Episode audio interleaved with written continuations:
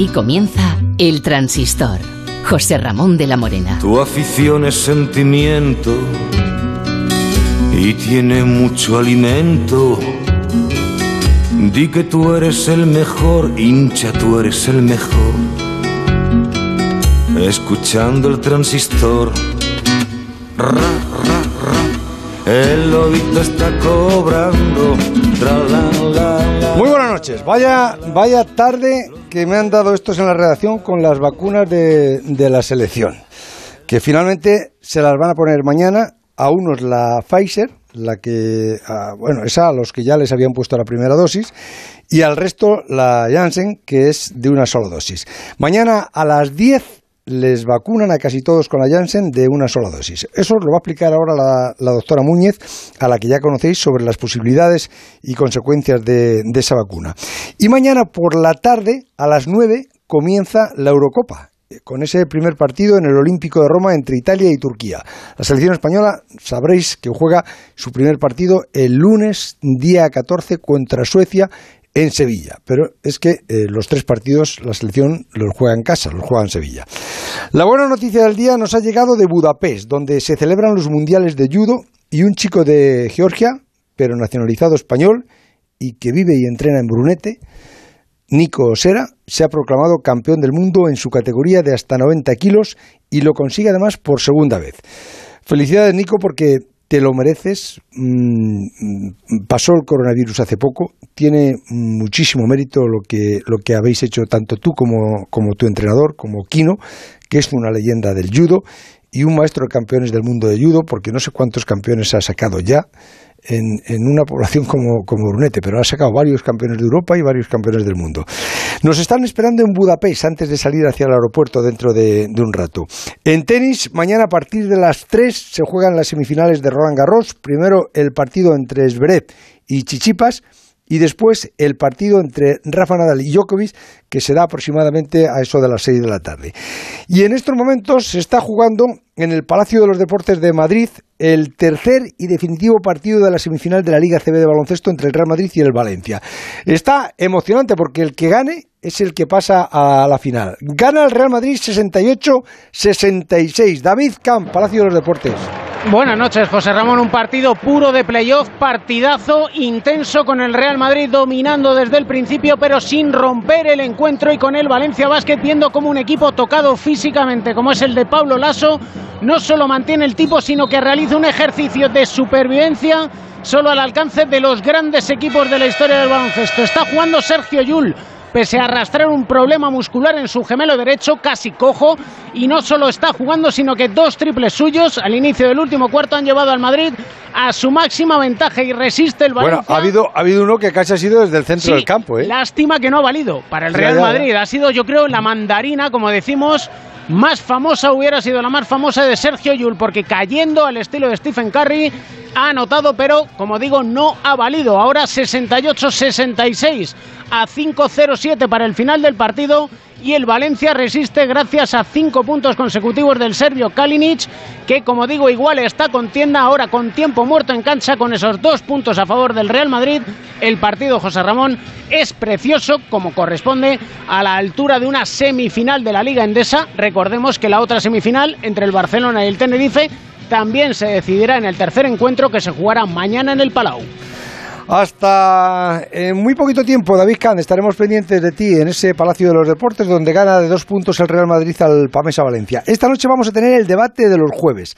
¿Tú crees que la selección española va a pasar de cuartos de final eh, o en la Eurocopa?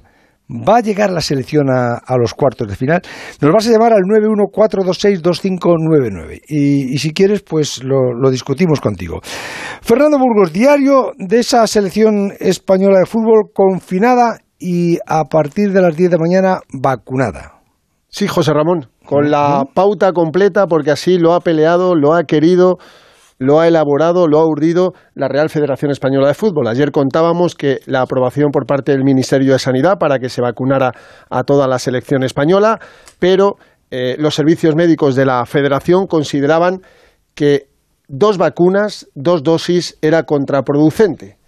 Pero claro, había situaciones y situaciones dentro de los jugadores. Había, que ya, había algunos que ya habían recibido alguna dosis, Había algunos que ya habían pasado el coronavirus y no habían pasado seis meses desde que se infectaron. Había otros que no tenían absolutamente nada de coronavirus durante todo este tiempo y no se podía administrar, entendían los médicos de la selección, la misma vacuna a todos los futbolistas.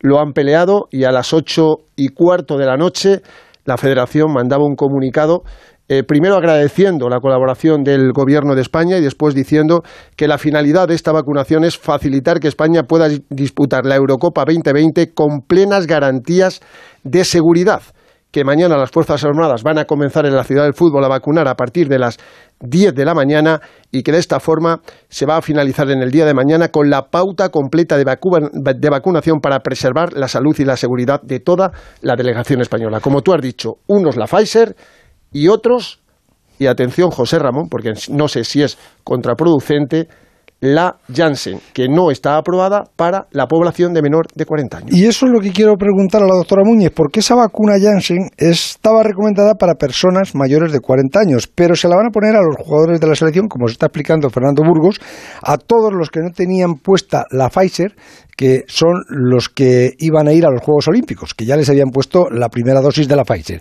Mañana les pondrán a esos la segunda dosis de la Pfizer y al resto, que son la gran mayoría, les pondrán la, la, la Janssen. Doctora Elena Múñez, especialista en enfermedades infecciosas de Puerta de Hierro, Madrid. Muy buenas noches. Hola, ¿qué tal? Buenas noches, José Ramón. Doctora, qué, alegría, cuánto tiempo, ¿eh? ¿Cuánto, tiempo, sin, hablar, sí. Claro. Bueno, eh, explíqueme, que, recurra usted mm, con, con, toda, la, con toda la intención. Eh, eh, la, ¿La vacuna Janssen no estaba recomendada para mayores de 40 años? Eh, pero José Ramón, es que se me ha metido una llamada entre medias. ¿Podrías volverme a preguntar la pregunta? Sí, no, le, decía que si esa vacuna Janssen eh, no, no está recomendada para mayores de 40 años. Eh, bueno, no es que no esté recomendada para mayores de 40 años. Eh, tenemos la suerte de tener no una, sino muchas vacunas para poder luchar contra el coronavirus y eso nos está permitiendo hacer una selección o indicar aquellas eh, que estén más indicadas en unas poblaciones o en otras. Eh, está indicada en cualquier población. Es una vacuna muy segura y es una vacuna, pues como ha pasado con la de AstraZeneca, que son vacunas que comparten un mecanismo de acción que es con un vector de virus, el adenovirus. Eh, son vacunas seguras que se pueden administrar a todas las edades. Eh, el perfil de efectos secundarios, que ya conocemos porque ha habido un bombardeo mediático al respecto, eh, es bueno, pero hay una serie de efectos secundarios que se han identificado, efectos secundarios eh, que pueden ser potencialmente graves, que son estas trombosis en lugares no habituales por un problema inmunológico que se puede producir con esta vacuna y con otros fármacos, y se produce en un número de personas muy bajito, aproximadamente en uno de cada millón en el caso de las vacunas de Janssen y en uno de cada 300.000 vacunas en el caso de las vacunas de AstraZeneca. Y esta frecuencia no las contraindica ningún grupo de población porque realmente eh, la frecuencia es muy baja y el beneficio, el beneficio que se obtiene es mayor. O sea, que es una entre un millón. Lo que ocurre es que eso esté en población general. Lo que se ha visto es que de los pocos casos que ha habido, que realmente son muy pocos, lo que pasa es que, bueno, están muy agrupados en el tiempo y nos parece muchos. En gente joven. Muchas veces es más frecuente en gente joven. Por eso, justo en gente joven, pues se recomienda utilizar otra, pero sigue siendo una vacuna muy segura. Realmente no hay una contraindicación. Pero bueno, como hay diferentes vacunas para elegir, pues digamos que se están decidiendo las indicaciones en función de lo que vamos conociendo. Ahora bien, otra cosa. Eh, esta vacuna Janssen que les van a poner mañana a, casi todos, porque la Pfizer es a los que les han vacunado porque van a ir a los Juegos Olímpicos, eh, eh, hace efecto a los 17 días, ¿no? Bueno, no. Todas las vacunas, igual que la propia infección nativa, empiezan a hacer efecto a partir de los 7 días que es cuando empiezan los anticuerpos iniciales, esos IgM, ahora todo el mundo conoce los tipos de anticuerpos. Entonces, esos IgM, que son los primeros que se producen, que ya eh, dan cierta inmunidad a las personas, esos empiezan a producir a partir de la primera semana. Y la, la respuesta es completa a partir de aproximadamente 10-14 días que empiezan a producirse los IgGs. Depende también de si el paciente pues, es inmunocompetente o tiene alguna inmunosupresión, algún efecto inmune, alguna cosa que pueda hacer que se retrase. Pero a partir de las de los 14 días se consideran todos los países que el paciente está totalmente vacunado y en eso se basa además el calendario vacunal. Personas que hayan pasado más de 14 días desde la última dosis. O sea que en definitiva, tanto la Pfizer como la Moderna como la Janssen, cualquiera vale para todos, ¿no? Efectivamente, vale para todos. Eh, si no tuviéramos más que una, la pondríamos con tranquilidad, porque es una vacuna segura y tiene una, una tasa de, efectos secundarios muy, muy bajita. Al tener varias, pues digamos que se están seleccionando las poblaciones pues en función de esos efectos secundarios que son muy muy bajos, muy una frecuencia muy baja. Entonces sí se puede poner en menos de 40, de hecho en España se va a poner entre 40 y 50 y bueno, y en, Estados Unidos, por ejemplo, se ha puesto en gente joven. De todas maneras, ahora eh, hay una cosa que, que sí que está clara, ¿no? Que lo ideal habría sido vacunarlos, vacunarlos hace un mes, ¿no? Hombre, la realidad es que cuando uno eh, pone una vacuna, esta y cualquier otra vacuna de cualquier otra enfermedad, tiene que pensar que la actividad de esa la actividad plena de esa vacuna eh, empezamos a verla a partir de las dos tres semanas, con lo cual lo suyo es vacunar eh, tres, cuatro semanas antes para estar seguros de que en el momento que es necesario es cuando se tiene la inmunidad. Lo lógico habría sido dar la lista de, de, preseleccionados. Si, si vas a llevar 23, pues, pues doy 40, se vacunan a esos 40 entre los que vayan a los Juegos Olímpicos incluso, y, no estaríamos ahora en este descalzaperros, porque eh, al, dar positivo el, otro día a Busquets, después en Llorente, eh, todo ese, ese tinglao eh, está haciendo que, no estén entrenando los futbolistas de la selección española, están entrenando de manera individual, doctora, fíjese, uno por uno, no, no, están en grupo. Sin embargo, curiosamente, los suecos me decían ayer que ellos estaban entrenando en grupo. Eh, y eso que han tenido un caso igual que el nuestro. Han, dos jugadores suecos han dado, han dado positivos. Eh, ¿Es peligroso eso? Eh, bueno, yo creo que lo que han considerado es que son un grupo burbuja y entonces están haciendo PCRs seriadas, lo mismo que se están haciendo nuestros jugadores y bueno, el hecho de estar de persistir esa convivencia, pues hace que si hubiera un segundo caso secundario, pues hubiera que aislar a un mayor número de, jugadores, pero sí que se pueden establecer pequeños grupos burbujas dentro del grupo completo. Es decir, que por ejemplo los jugadores entrenen de dos en dos en parejas, siempre relacionándose los mismos, y eso bueno pues podría permitir que si hubiera positivos se minimizaran los contactos pero que hubiera una cierta interacción entre los jugadores. Es un poco lo que está ocurriendo en los colegios. Hacen grupos de burbujas muy pequeños de cuatro eh, alumnos que permiten que, puedan convivir de una forma más estrecha. O sea que a los que les administren mañana la vacuna estarán inmunizados. Dice usted que dentro de siete días ya les empieza a hacer efecto ¿no? Eh, la inmunidad empieza a aparecer anticuerpos a partir de los siete días y la inmunidad se alcanza completa y se reconoce como inmunidad completa a partir de los 14 días.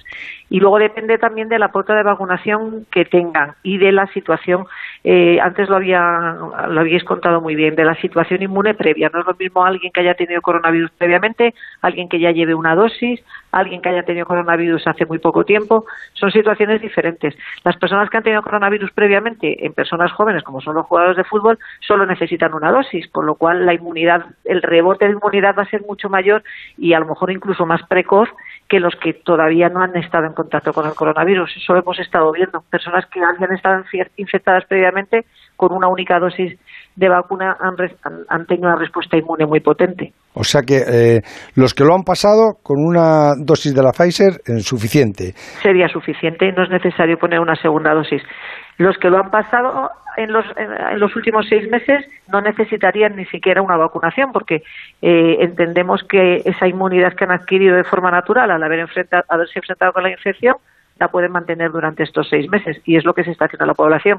Con lo cual, no es la misma pauta de vacunación para todos los casos. Y, doctora, ¿son, ¿son distintos los, los anticuerpos que proporciona la vacuna a los que deja la enfermedad? Bueno, eh, la vacuna, la enfermedad produce anticuerpos para todas las proteínas del virus, que son muy poquitas, porque los virus son estructuras muy simples. Son tres proteínas, la S, que es la más conocida, la N y la E. La, inmunidad natural, como te expones al virus completo, produces anticuerpos frente a todas las proteínas, porque te expones a todas las proteínas. Las vacunas solamente están produciendo o inducen la producción de anticuerpos frente a la única proteína que llevan, que es la proteína S. Todas las vacunas eh, están dirigidas frente a este antígeno que es la proteína S, que además es el más virulento y el, que produce una inmunidad más potente. Por eso se ha elegido ese y no otro. De manera que los que solamente han recibido vacunas, la inmunidad que tienen es solo frente a esa proteína. Si mides anticuerpos para otras proteínas, te van a dar negativos y vas a pensar que no ha sido eficaz pero no es que no haya sido eficaz, es que solamente puedes medir anticuerpos anti-S, que es lo único que te permite saber la eficacia de la vacuna. O sea, doctora, que dentro de siete días lo normal es que ya no nos vuelvan a dar ningún susto, ¿no? Esperemos, esperemos que así sea. Doctora Muñe, muchísimas gracias. ¿eh? Buenas Muchas noches. gracias. gracias. Hasta luego, buenas, noches. Fernando, nos quedamos más tranquilos. Yo creo que, ¿verdad? ¿eh? ¿Eh? Ha pegado una, una, clase magistral la doctora Muñez. Yo te digo, eh, me he venido arriba. ¿eh? Sí, hombre, porque a ti como ya te la han puesto, has dicho ya... ya además la Janssen. Te han puesto la Janssen. Sí, Ay, qué me, me, me, me, lo ha explicado también que me he venido arriba. ¿eh? Ya, ya, te, ya, te, veo, si te estaba viendo que te estaba frotando las manos. has dicho, bueno, yo ahora me, voy y le pego un beso en la boca a Busquet. Vamos, ya te digo. Oye, eh, te voy a decir una cosa. Me ha gustado el, la rueda de prensa de Luis Enrique que no haya sido plañidera mm, a pesar de todo lo que se está pasando. Luego estoy de acuerdo contigo en que algunas cosas han sobrado. Han sobrado algunas cosas, sí. Bueno, ha estado como se suele decir en, su papel, a mí hay alguna frase que, que, ha sobrado, evidentemente. Esto no puede ser un juego de niños, José Ramón, cuando hay casi 100.000 muertos, lo tengo clarísimo. Pero antes de escuchar a Luis Enrique, te cuento dos noticias muy buenas. Diego Llorente ha encadenado este jueves su tercer resultado negativo consecutivo en los test de confirmación que se le vienen realizando desde entonces y si mañana vuelve a dar negativo se reincorporaría a la disciplina del combinado nacional en la ciudad del fútbol mañana viernes. Pues eso sí que es una buena noticia. Está finalizando el partido decisivo en, en el Palacio de los Deportes. Gana el Real Madrid 78 74 David Campos. A 25 segundos para el final y el balón que lo tiene el menorquín Sergio Yul hacia Fabián Coser, el francés de tres. No anota el rebote ofensivo para Walter Eddy Tavares, el cabo verdiano que puede dar al Real Madrid el pase hacia la final. El Valencia Basket que hace falta personal sobre Fabián Coser y el protagonista primero fue Sergio Yul con 13 puntos, pero al final ha sido Usman Garuba. Sensacional el pívot del Real Madrid, el joven joven pívot 2002 nació el 9 de marzo para dar el pase a la final al Real Madrid con 15 puntos decisivos al final, un triple y un 2 más 1 para, como digo, llevar a Pablo Lasso y su equipo a la final de la Liga Endesa. 79 Real Madrid, 74 Valencia Basket después del tiro libre anotado por Fabián Coser. Todavía tiene un segundo tiro desde la línea de personal y quedan solo 10 segundos, 8 décimas para el final, José Ramón. Bueno, pues prácticamente eh, decidido. Le queda un segundo tiro que va, que va a lanzar ahora. 79-74. 10 segundos, va a lanzar el segundo. Y anota Fabián Coser el segundo tiro libre, con lo que da una renta de 6 puntos al Real Madrid a 10 segundos, 8 décimas para el final. Pide tiempo muerto Jaume Ponsarnau. Necesita un milagro Valencia Basket. Bueno, pues necesita un milagro y si se produjera, os lo vamos a contar. Te he dejado con la palabra en la boca, mm, Fernando, de esa rueda de prensa de Luis Enrique. El directo es el directo, José Ramón, un partido de baloncesto como el que están disputando lo merece. Espectacular, ¿eh? Precioso el partido, está siendo un partidazo, pero vamos, impresionante. Que bien el Madrid, que bien el Valencia Básquet. Bueno, pues el deporte en directo aquí en el transistor y lo que te decía, no solo Diego Llorente ha dado negativo, el tercero como mañana de un cuarto puede entrenar por la tarde con el equipo nacional, o sea que volveríamos a tener ahora a 23 y luego como ocurrió ayer, los test oficiales han dado hoy negativo en todos los internacionales. O sea, vamos, como se suele decir, viento en popa. De momento no hay más sobresaltos, José Ramón, y eso es muy importante. Ha habido un cambio. En los dos primeros días se hicieron los test a las 11, 12 de la mañana, y por eso los teníamos tan tarde. Ahora están madrugando, afortunadamente. Sobre las 8 de la mañana se hacen los test y hoy, por ejemplo, hemos, hemos sabido todos los resultados negativos a las 2 y pocos minutos de la tarde, que es lo que deberían haber hecho desde el comienzo, es evidente. Yo estoy convencido que se sabían. Lo que pasa es que lo que no se sabía era qué hacer. Y lo que se estuvo dándole vueltas es qué hacer, qué hacemos, qué decidimos. Eso es lo que, lo que intuyo, ¿no? Pero bueno. Puede ser, ¿no? Evidentemente, pero lo que, hace, lo que antes se hacía a las 11, 12 del mediodía, ahora se está haciendo a las 8 de la mañana. Y vamos a escuchar cosas de Luis Enrique hoy en rueda de prensa. Una rueda de prensa muy larga, pero antes el final de baloncesto, ¿no? Sí, porque termina en estos momentos el, el partido. Con una canasta, con un triple in extremis del esloveno Prepelic para el definitivo Real Madrid 80, Valencia Basket 77, el conjunto conjunto Pablo Lasso. Ejercicio absoluto de supervivencia, de carácter, de orgullo de campeón. Felicidades a Valencia Basket por demostrar que es un auténtico equipazo, pero hay amigo, el Real Madrid es el Real Madrid. Al final, Real Madrid 80, Valencia Basket 77, mañana 10 de la noche, Barcelona-Tenerife, la final comienza el domingo a las seis y media en este escenario, el Palacio de los Deportes. Y qué elegancia, qué elegancia de los jugadores del Valencia saludando uno por uno a todos los jugadores del Madrid. ¿eh? Ante todo deportividad, José Ramón. Cuando alguien es superior, ¿eh? Es directamente admirable. le reconoces su superioridad. Si alguien ha jugado mejor que tú, le das la mano, le Sí, felicitas. pero sobre e todo después de un partido tan, tan, Tan emocionante intenso. y tan justo, que ha Sí, terminado no, 80-77, tres y puntos. una eliminatoria durísima. El primer partido ganó y bien el Real Madrid aquí en el Palacio. El segundo, Valencia Basket, pasó por encima del conjunto blanco en la Fonteta hace apenas dos días y hoy el partido ha sido lo que se esperaba. Igualdad absoluta, una exigencia física extrema y dos equipos que desde luego muestran por qué son de los mejores de no solo la Liga Endesa, sino también de Europa. Pues la final se juega también al mejor de, de tres partidos, ¿no, David? Sí, al mejor de tres partidos, el primero el domingo 13 de junio, el segundo el martes 15 de junio, veremos si en Barcelona o en Tenerife, en función de quién gane mañana, y el último partido, posible tercer partido, si se produjera, sería el jueves 17 de junio en este escenario, el Palacio de los Deportes, y es que el Real Madrid ha sido el mejor equipo en la fase regular de la Liga Andesa. Hasta mañana, David. Un abrazo. Eh, nos quedamos en esa rueda de prensa de Luis Enrique. Sí, a cuatro días del debut de España, cuatro días después de la crisis de los eh, positivos, tanto de Busquets como de Diego Llorente, que al final ha sido un falso positivo. 48 minutos ha estado Luis Enrique contestando a las preguntas, aunque los nueve primeros ha querido exponer un poco, dar su visión general de lo que había ocurrido en los últimos tres días. Y me quedo con dos reflexiones. La primera está clara. Busquets se marchó de la concentración el domingo por la noche, el domingo 6, tiene que estar 10 días en aislamiento, es baja para el primer partido. ¿Qué pasa con Sergio Busquets? ¿Le vas a esperar? Contesta Luis Enrique. Yo le voy a esperar. No le quiero. Le vamos a esperar todos. Él juega con ventaja porque ha sido el primero y, y hay tiempo más que, más que de sobra para contar. O sea, Busquets estará en la lista, seguro. Pues no se puede decir más, ¿eh?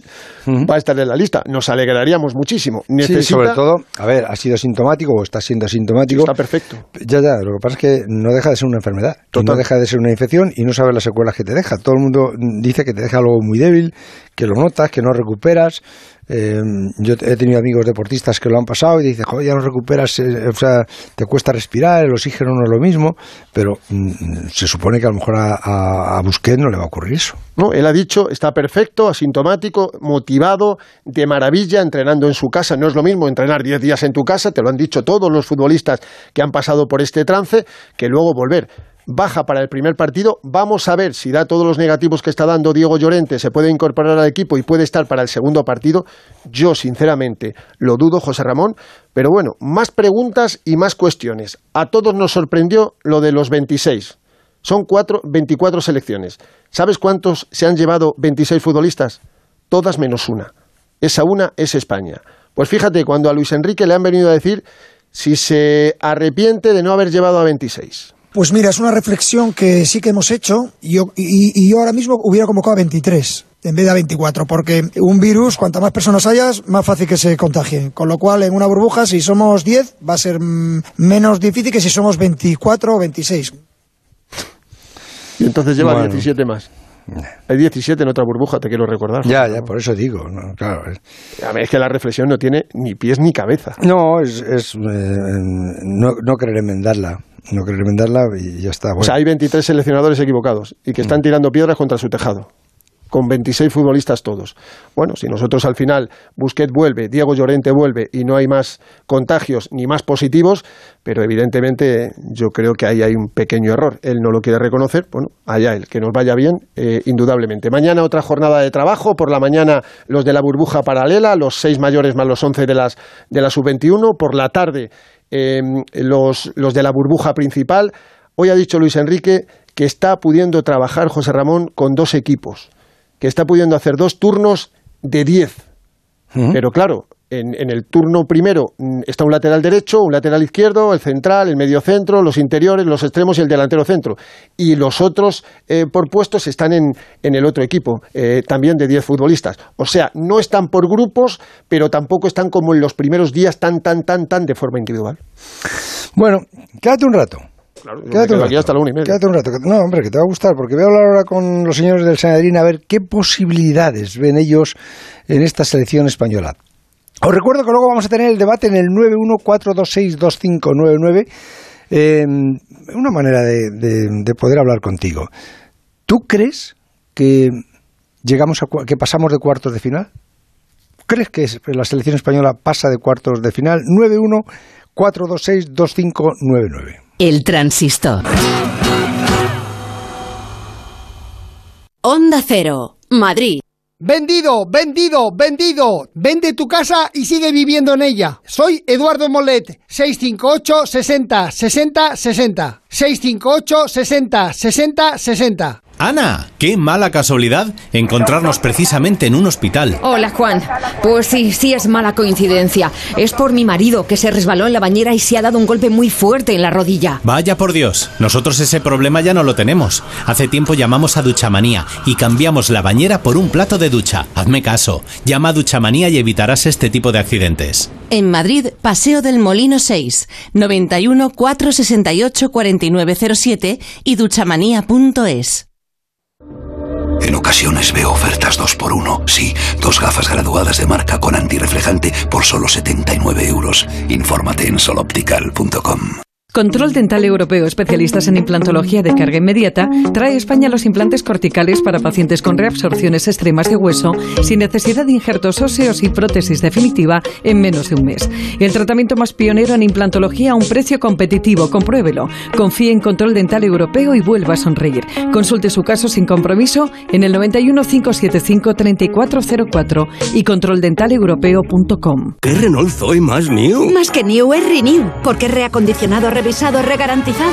No se me ocurre nada más con Re, pero puedes beneficiarte de hasta 7.000 euros con el plan Moves 3. Pues re bueno. Llévate un Zoe seminuevo 100% eléctrico tan renew que será mejor que new. Descúbrelo en la red Renault de la Comunidad de Madrid. Smartphone, tablet, PC. ¿Tienes más de un dispositivo? Sea cual sea, Onda Cero va siempre contigo. Descárgate la app en tu tablet o smartphone. Suscríbete a tu programa preferido a través del podcast. Escucha la radio en directo en tu PC, desde cualquier lugar del mundo. OndaCero.es. Más y mejor. El transistor. José Ramón de la Morena. Bueno, pues la Eurocopa comienza mañana. Esta primera fase de clasificación ya sabéis que son seis grupos con cuatro selecciones cada uno, de los que se clasifican los dos primeros y los cuatro mejores terceros. O sea, que hay que hacerlo muy mal para no pasar octavos jugando además los, los tres primeros partidos que los juegas en Sevilla. Y esta primera fase se juega en 12 ciudades de Europa, pero España juega sus tres partidos en casa, en Sevilla sabéis que iba a jugar en Bilbao, pero el gobierno vasco lo abortó por motivos de, seguridad de, la pandemia. Y mañana se juega el partido inaugural en Roma, Italia-Turquía. Mario Gago, Roma, buenas noches. ¿Qué tal, José Ramón? Muy buenas. Oye, ¿hay ceremonia de inauguración? ¿Hay algún acto antes del partido? Sí, sí, sí, Una, una, especie de concierto virtual con uh, los cantantes Martin Garris, con Bonos, con, Bono, con The Edge. ¿Concierto virtual que, los, que los ponen en los videomarcadores? No, no, no. Eh, va a ser algo como en tres dimensiones. Nos han prometido una actuación virtual que, han grabado en estudios en Londres y que van a mezclar eh, músicas de canciones. Bueno, una, una, cosa muy innovativa que se ha creado la UEFA para que lo disfrute todo el mundo en casa con eh, escenas de conciertos reales y que no solo lo disfruten los poco más de 19.000 espectadores que vamos a estar en el Olímpico de Roma, que es el 25%. Que, allí no va a haber nadie, no va a haber cantando nadie allí. No, no, es todo eh, virtual. se verán los videomarcadores, entiendo. Sí, sí, claro, ¿no? La, emisión en, eh, en, televisión y por todos lados. Pero eh, va a ser una, una, actuación virtual y vamos a ver, con eh, We Are the People la han llamado, ¿no? Esta canción, este himno nuevo, va a ser algo muy, muy novedoso y vamos a ver cómo, cómo lo ponen en televisión para, para que lo vean. Lo que decía, que. Roberto estaba empeñado que actuaron los Palos Santos. y, y, quería Chaito y, y, Chaito tiene que ser virtual, vas a tener que estar aquí y, al final no, no ha podido ser, no ha podido ser. ¿Y cuánto, cuánto público puede entrar al Olímpico de Roma mañana? son 19.948, que son el 25% del aforo total del Olímpico de Roma. Va a haber algo más de 14.000 italianos, casi 3.000 turcos que han podido viajar, todos con test, todo con muchas medidas de seguridad, más eh, diferentes eh, celebridades, gente de la UEFA, gente del gobierno italiano. Entonces, bueno, en total unos 19.000, poco más de 19.000 personas, más eh, pocos periodistas, todo muy, muy limitado y, con esa, como decías, ¿no? esa mega actuación y con muchas ganas de ver a Italia, porque aquí la gente está muy ilusionada con Italia, José Ramón. Y luego las ruedas de prensa y todo eso también eh, telemáticas. Todo telemático, sí. La UEFA nos ha dado ahí un canal totalmente eh, por eh, una plataforma que además es suya, donde vamos a poder hablar con mm, entrenadores y con futbolistas, todo de forma remoto para que no tengamos acceso directo ni con, ni con futbolistas ni con la, con la gente que está alrededor de las selecciones italianas y turcas en este caso. ¿Y habrá unas sencillas palabras de Ceferín o no? Pues la verdad que no está en el programa, no tiene ninguna pinta de que vaya, vaya a hablar, no. Estará en el, en el palco, pero no tiene previsto que hable. ¿En el palco cuánta gente meterá, Mario? Vamos a no, no han dado cifras, pero es verdad que eh, sí que puede haber unas 50 personas entre autoridades italianas. Eh, se están exprimiendo mucho aquí la, la, Federación Italiana está muy presente, se ha transformado mucho el Olímpico, lo estamos viendo lleno de, de, prácticamente de eh, proclamas casi políticas, ¿no? Alrededor de esta Eurocopa, porque Italia vuelve a jugar en casa, se recuerda mucho el Mundial de Italia de 90. Bueno, va a haber bastantes autoridades, eso sí, muy separadas, mascarillas habrá pero bueno, habrá bastante gente importante. O sea que Italia como España, sus tres primeros partidos los juega en Roma, ¿no? Eso es, sí, sí, sí. Y con gente y, sobre todo, bueno, con intento de, de, crear ese ambiente de que la selección italiana puede hacer cosa, algo importante, y fijaos de dónde venimos en Italia, que ahí se quedó fuera del Mundial de Rusia, pero lo ha cogido la selección de Mancini, 27 partidos consecutivos sin perder, la gente muy ilusionada, chicos jóvenes, ya no hay tanta vieja guardia de la Juventus, están con un chiquelini, sí, pero eh, puede ser mañana deberían jugar dos chavales del Sassuolo titulares, o sea que eh, muy, una selección muy joven, muy alternativa y sobre todo Italia jugando a la toque, José Ramón. ¿eh? Italia lleva 30 partidos sin perder. Que, eh, y luego, además, eh, ahí no tenéis problemas con la vacuna porque eh, se vacunaron hace tiempo, ¿no? Hace un mes eh, la lista la entregó Roberto Mancini a la federación diciendo una prelista hizo con más de 30 jugadores de los que al final se ha quedado con 26. Lo normal y lo lógico que, se hace en cualquier lado, claro. Es así, ¿no? y, un mes antes ya todo vacunado. Está la gente muy tranquila con ¿Y llevan entrenando? ¿Cuánto tiempo llevan entrenando? Pues más de dos semanas prácticamente. Dos semanas, todos juntos, sin alteraciones y, claro. y luego pues eh, saldrá lo que salga. Pero las cosas las han sabido hacer. Vienen escarmentados porque, porque se perdieron el, el anterior mundial y han empezado a hacer las cosas bien. Y además, eh, José Ramón, en otras cosas no, pero en torno al fútbol en Italia, el fútbol no se puede tocar porque es algo cuestión nacional. Y, y de verdad que se está apuntando mucho en estos días a esta Eurocopa que parece que Italia, o sea, que parece prácticamente que se juega en Italia la Eurocopa y no en 12 ciudades por ahí. Mario, mañana me cuentas más. Muy bien. Hasta a ver qué tal el debut. Chao. ¿Qué sensaciones tienen los señores del Sanedrín en estos albores de esa Eurocopa que comienza mañana con ese partido en Roma entre Italia y Turquía? Nosotros, nuestra selección, juega el lunes en Sevilla el primer partido con Suecia que está atravesando un proceso de, contagio parecido al nuestro. Santi Segurola, Enrique Ortego, Caetano Arroz, buenas noches. Buenas noches, Ramón. Eh, Santiago Segurola, eh, ¿tienes muchas esperanzas en esta, en esta selección para esta Eurocopa?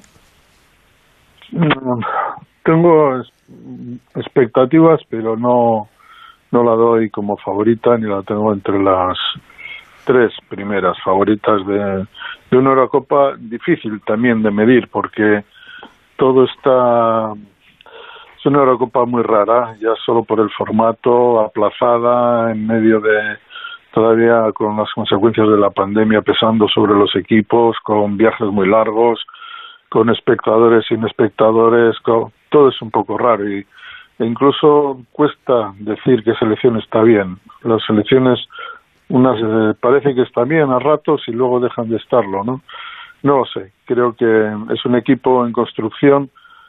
Para mí el objetivo final de este de esta generación es alcanzar los mundiales y empezar a recuperar el prestigio. Si empiezan ahora, mejor todavía, pero no la había todavía con la consistencia ni con la seguridad eh, suficiente como para ganar el título.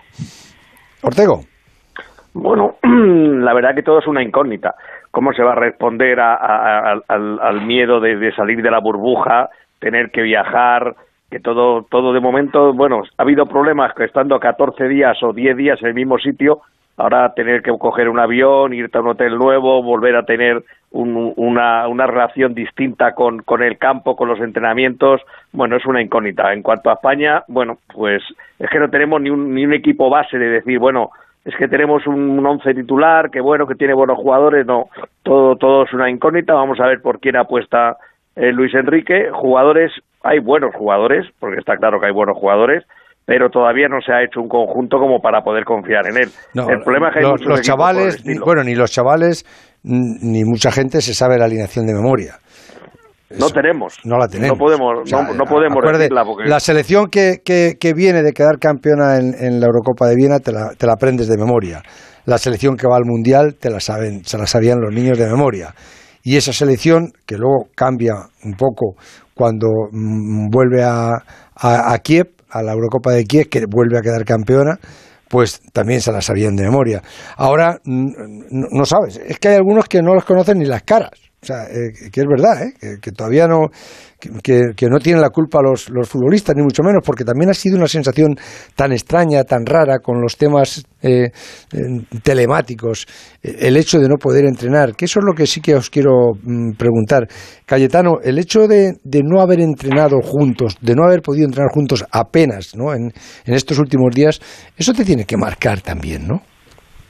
Es un inconveniente más. Eh, yo creo que Luis Enrique es un mar de dudas eh, respecto a la selección por todos los problemas que ha tenido en los últimos meses, a lo que se ha añadido los, el positivo de Busquets y, este falso positivo de Llorente, pero mm, yo creo que, que todos nos viene a la cabeza el mito de Dinamarca 92, ¿no? que fueron invitados a última hora por la guerra de los Balcanes y resultaron, resultaron campeones. O sea que después de todo este caos que está viviendo la selección, pues ojalá confluya eh, la energía en algo positivo y que la selección pueda llegar lo más lejos posible. Pero yo recogiendo la idea de Santi, pues quizá también sirva para eh, prepararse para el próximo Mundial, como ocurrió con Luis Enrique con la selección de 2006, el Mundial, que, que no salió de todo bien, que fue eliminada España por Francia, pero después llegó ya con equipo muy hecho a 2008. Pues podría ser que esté en formación. De todas maneras, para mí la favorita es Francia, sin ninguna duda. Hoy ha dicho José Ramón Luis Enrique, ha vuelto a repetir que él no considera que España sea la favorita, pero que está en ese grupo de seis, siete selecciones favoritas y que volvió a ver el partido contra Portugal y que eso reafirma en la idea que ha transmitido hoy, que estamos entre las seis, siete selecciones favoritas para ganar el torneo. Sí, lo que pasa es que luego hay, otro, hay otra cosa, em, que es el, ambiente en la calle. Empieza la Eurocopa y... Frío. Sí. Supongo que, que, esto se, se, irá calentando, lo calentarán ellos, si, si hay ilusión, ¿no? Pero mm, es una cosa así extraña, ¿no? Es todavía una cosa rara, no, no se les ha podido escuchar tampoco a los futbolistas, se ha estado escuchando, hablando a ver qué, qué le había pasado con, con Busquets, ayer hablamos con, con Jordi Alba, falta ese clima de ilusión que se creaba siempre antes de una Eurocopa de, o de un Mundial, no sé. Pero José Ramón, es que estamos en una Eurocopa típica. Sí, sí, una, claro. Una Eurocopa que se va a disputar un partidos en Bakú o en el Mar Caspio, en Azerbaiyán, y partidos en Sevilla. Eh, tienen siete horas de viaje. Es decir, esto es como más que de Nueva York a, Los Ángeles. Es un es un formato absolutamente novedoso para unos tiempos imprevistos, insospechados, cosa que añade más frialdad. No sé, eh, vamos a ver, si España llega a la final, por ejemplo, y tiene que, o las semifinales, y tiene que jugar en, en Londres, ¿qué periodistas pueden ir allí? Es decir, tendrán que pasar 14 días de cuarentena, digo yo. Eh, hay, hay países que tienen, eh, que tienen un nivel de, de, de incidencia muy grande con, con el virus, otros que tienen menos, unos que se empiezan a quitar mascarillas, otros que no, unos que pueden llenar los estadios, otros que no. Eh, es todo tan raro que es normal que haya una sensación como casi de, de estupor, de perplejidad, de que, dónde vamos, cómo lo hacemos. A ver, pues, es, es muy raro, podemos ir a tal sitio, podemos seguir a la selección a tal sitio si pasa, y si nos toca San Petersburgo, tal. En San Petersburgo se va a jugar un partido Bélgica-Rusia, Bélgica-Rusia, donde el local es Bélgica y se juega en San Petersburgo. Es que esto de- eh, tiene un punto demencial esta Eurocopa, pero hay que jugarla y hay que hacerlo bien. Pero la sensación es que no ha cogido a la gente todavía por, Si a lo por- mejor no- por las tripas. A lo mejor no es mala idea si se hubiera hecho de, de otra manera, ¿no? Pero claro, en el momento que tú dices a, a Italia que sus tres primeros partidos los juega en casa, España sus tres primeros partidos los juegan, los juegan en casa, las selecciones más potentes juegan en casa los tres primeros partidos, ya les estás poniendo cuesta abajo. Eso es, eso es evidente, ¿no? Bueno, hombre, ya te digo, pero Bélgica, que es una de las favoritas, se va a jugar a San Petersburgo como si fuera Bruselas, como local. Son eh, este formato tenía era podía ser discutible, pero tenía una idea paneuropea en un momento del Brexit, Sí, eso una es, idea eso de, de comunidad, eh, de, de, de, de- de estrechar lazos, entonces pero todo eso se rompió cuando no se pudo disputar, no se pudo disputar porque llegó una un, llegó un virus desconocido y lo ha roto todo. Y ahora se juega porque no hay que perder dinero, así clarísimamente, porque quiero- si no no se jugaría. Te quiero recordar una cosa, Santi, eh, José Ramón. Los tres partidos del grupo, eh, del grupo de España, o sea, España juega los tres partidos en la Cartuja, los otros partidos se juegan en San Petersburgo también, ¿eh? La diferencia que va a haber de temperatura. O sea, Polonia, Eslovaquia y Suecia Van a jugar a lo mejor a 10 grados o 12 grados. dos partidos Sí. en San Petersburgo y uno en la Cartuja de Sevilla. Ujú. Y aquí en, en Sevilla se va a jugar a 30 y tantos, Treinta y tantos grados, sí, sí. seguro, 34, 35. Para mí, a mí es muy comprensible que la, la gente no haya pillado eh, todavía, no haya captado bien el o no haya fervor con, con respecto a esta Eurocopa. Hay una razón bien clara, es que la gente, para empezar, no sabe cuándo puede ir a un campo, cuánto eh, hay tantas condiciones para moverse de un país a otro que ese fervor que lo da la gente viajando, reuniéndose, eso no se no se va a dar, no se está dando. Y creo que hay menos un- mal que al final va a haber público que, que en un momento determinado va a animar a la gente, a la que puede ir al estadio. Yo creo que no va a haber mm, desplazamientos a otros países porque porque es un enigma todo lo que te puede, Claro. son muchos inconvenientes, pero por lo menos en, en el que- lo que a España se refiere, poco a poco tiene que ir cogiendo un, poco de calor el, el jugar en, en tu casa, tener otra vez público y, y- y empezar a partir de ahí a, a vivir un poco un poco la Eurocopa, porque si no hubiera habido público, pues, esto sería ahora mismo a lo mejor eh, más traumático que otra cosa que se jugara. 16.000, Hay- hay- el 30% del aforo, ¿eh? 16.000 en la Cartuja en todos los partidos. es que 16.000 en la Cartuja eh, hay público, pero es un público muy subgéneris. Hay estadios, yo de Budapest estará creo que lleno. Lleno, lleno. Creo, creo que puede- hay, hay estadios en el, en el este de Europa que se va a permitir la entrada a todo el mundo. Y hay que recordar que las semifinales y la final se disputan en, en, en- en Inglaterra, en Londres, y que hay trabas eh, muy grandes administrativas para entrar y si entras tiene que hacer cuarentena de 14 días.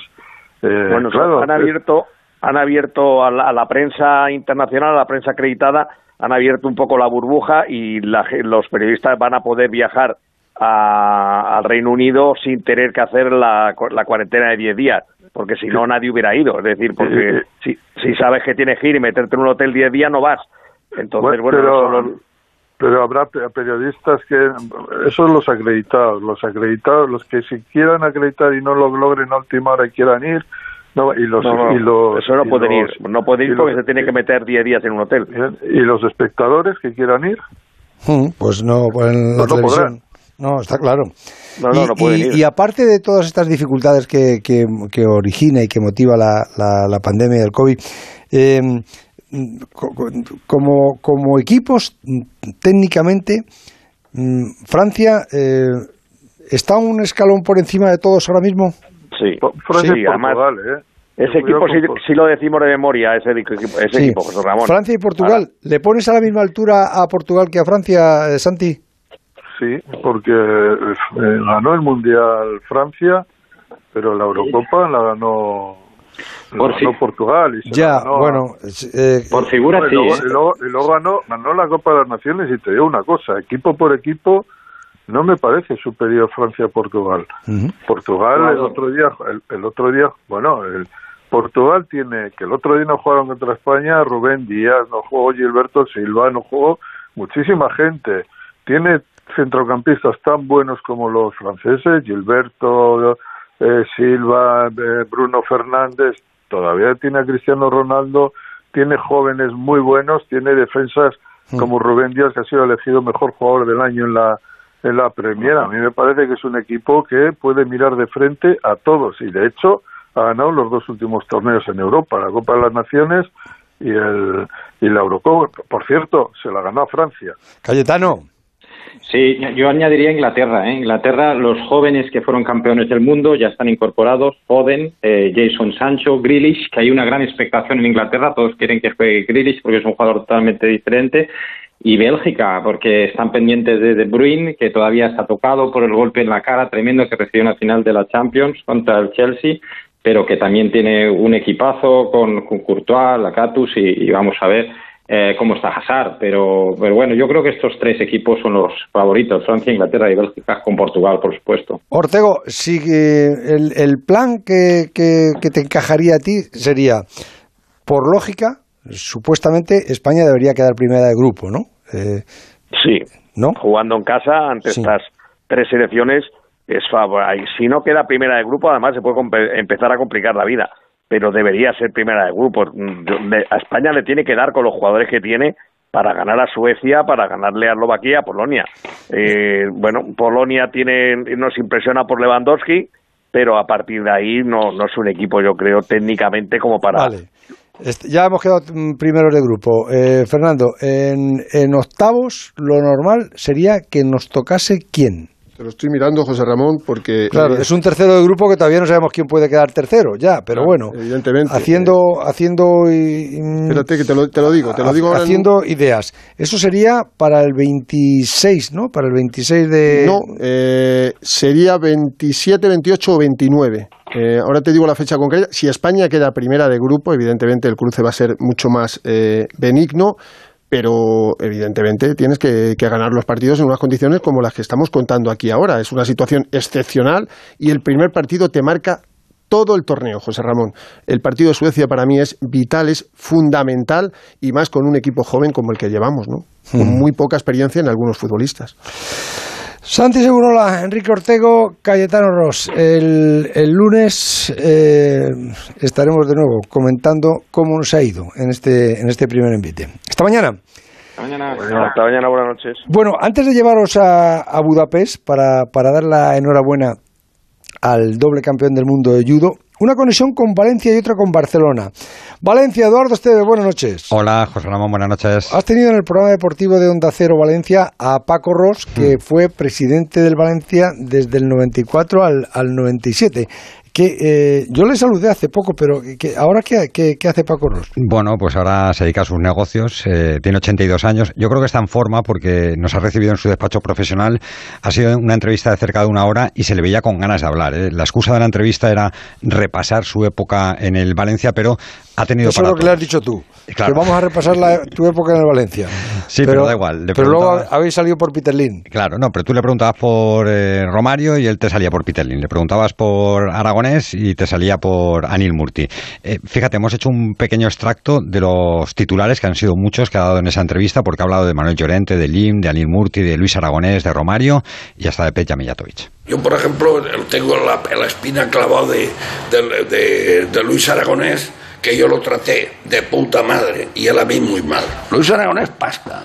Pasta negra que se llevó de aquí, yo le di pasta negra. La culpa del Valencia la tiene Rita Barbera. Más hijos de puta de los que yo me llevé no podían ser, consejo, incluido, incluido don Manuel Llorente. Un día escribiré un libro de cómo se hace una fortuna sin trabajar y te nombraré Manuel Llorente. Y es un traidor. Pues es malo, pero mala, mala persona, pero vamos. Y ahora este tío, este que tenemos ahora, el fenómeno, dos millones y medio. Y este con dos millones y medio que no tiene ni puta idea de fútbol. Sabe de restaurantes. No, Usted va al restaurante y lo, y lo sacan a abrazos. Este payaso que tenemos, este payaso que tenemos, que tenemos, este no habla con los entrenadores. Y el lim de los huevos, y estos se llevan la pasta, la pasta. Pero, pero ¿cuánta pasta se habrá llevado el chino de los huevos? este? La única forma de que el Valencia vaya es que los chinos se vayan.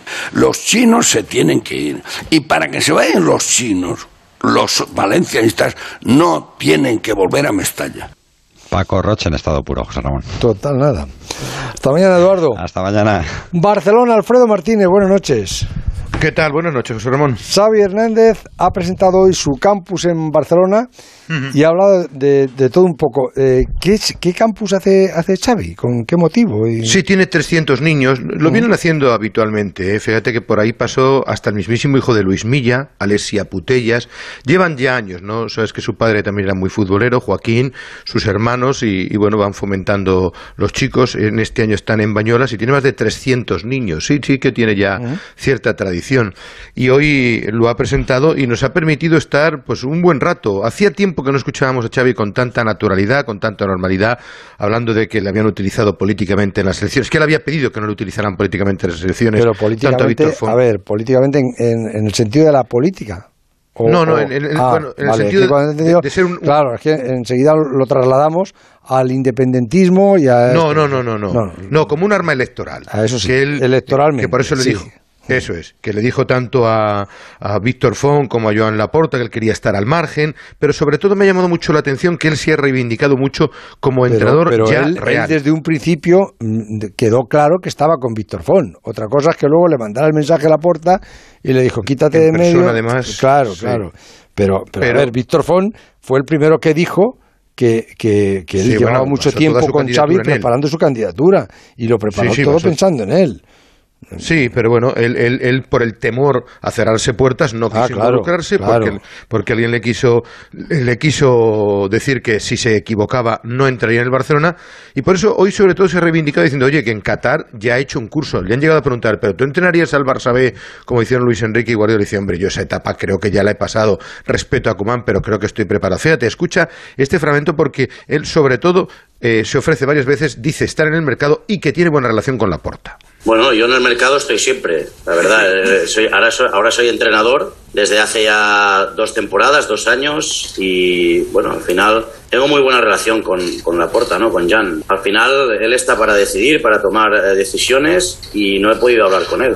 Al final ellos han, han decidido que hay, hay un entrenador, que es Kuman, que, que tiene contrato y, y que hay que respetarle, y al final pues no te puedo decir mucho más, la verdad. Yo siempre estoy pendiente de lo que hace el Barça, soy muy culé, y quiero todo lo mejor, ¿no? Pero en estos últimos tres, cuatro meses no he tenido contacto con, eh, ni con Jan ni con nadie de la, de la Junta Directiva.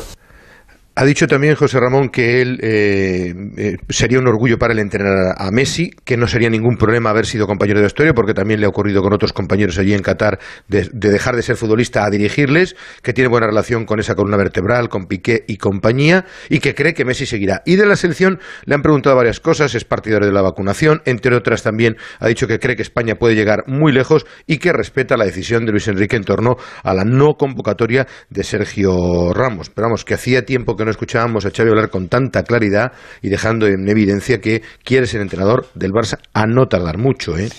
El PSG eh, os ha quitado a, a Wijnaldum y, y Sí. la, y la Juve os va a limpiar a Depay.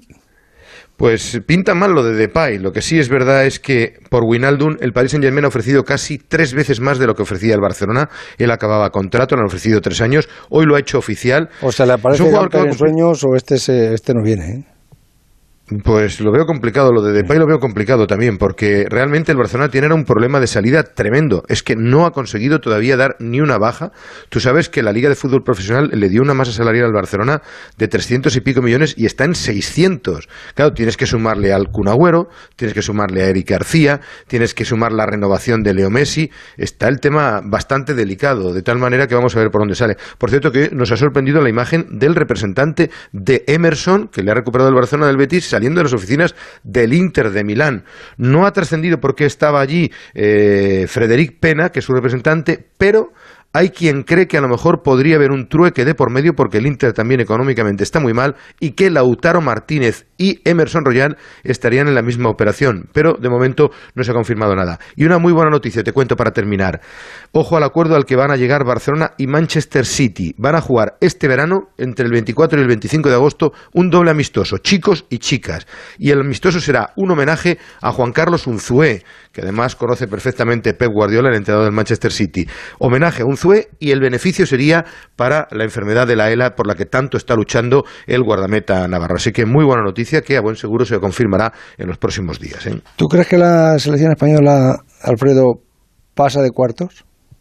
Hombre, teniendo a Luis Enrique de seleccionador, por supuestísimo que sí, ya verás. vale, vale. Ahora lo defiendo en el debate. Ahora lo discutimos. 914262599. El transistor. José Ramón de la Morena. Onda Cero. En Santa Lucía sabemos que hay mucho por vivir. Por eso, si contratas antes del 11 de julio tu seguro de hogar, decesos o vida riesgo, te llevas un patinete eléctrico con Bluetooth de regalo. Porque la vida está para vivirla. Consulta bases de la promoción en santalucía.es. Santa Lucía, seguros de vivir. Empresa colaboradora del programa Universo Mujer. Tía, ¿has visto el post de estas? A ver. Hashtag escapadita. Hashtag desconexión. Hashtag paseíto en globo. ¿Hola? Han jugado al triplex y les ha tocado. Fijo. Triplex de la 11. Podrás ganar hasta 150 euros por solo 50 céntimos. Hay tres sorteos diarios. Triplex de la 11. No te cambia la vida, pero te cambia el día y el post. 11. Cuando juegas tú, jugamos todos. Juega responsablemente y solo si eres mayor de edad. Pablo ha vuelto a suspender, no sé qué hacer. Prueba con The Memory Studio. A Luis le va genial. The Memory contiene vitamina B5 que contribuye al rendimiento intelectual normal y eso lo nota en exámenes. The Memory Studio, de Pharma OTC.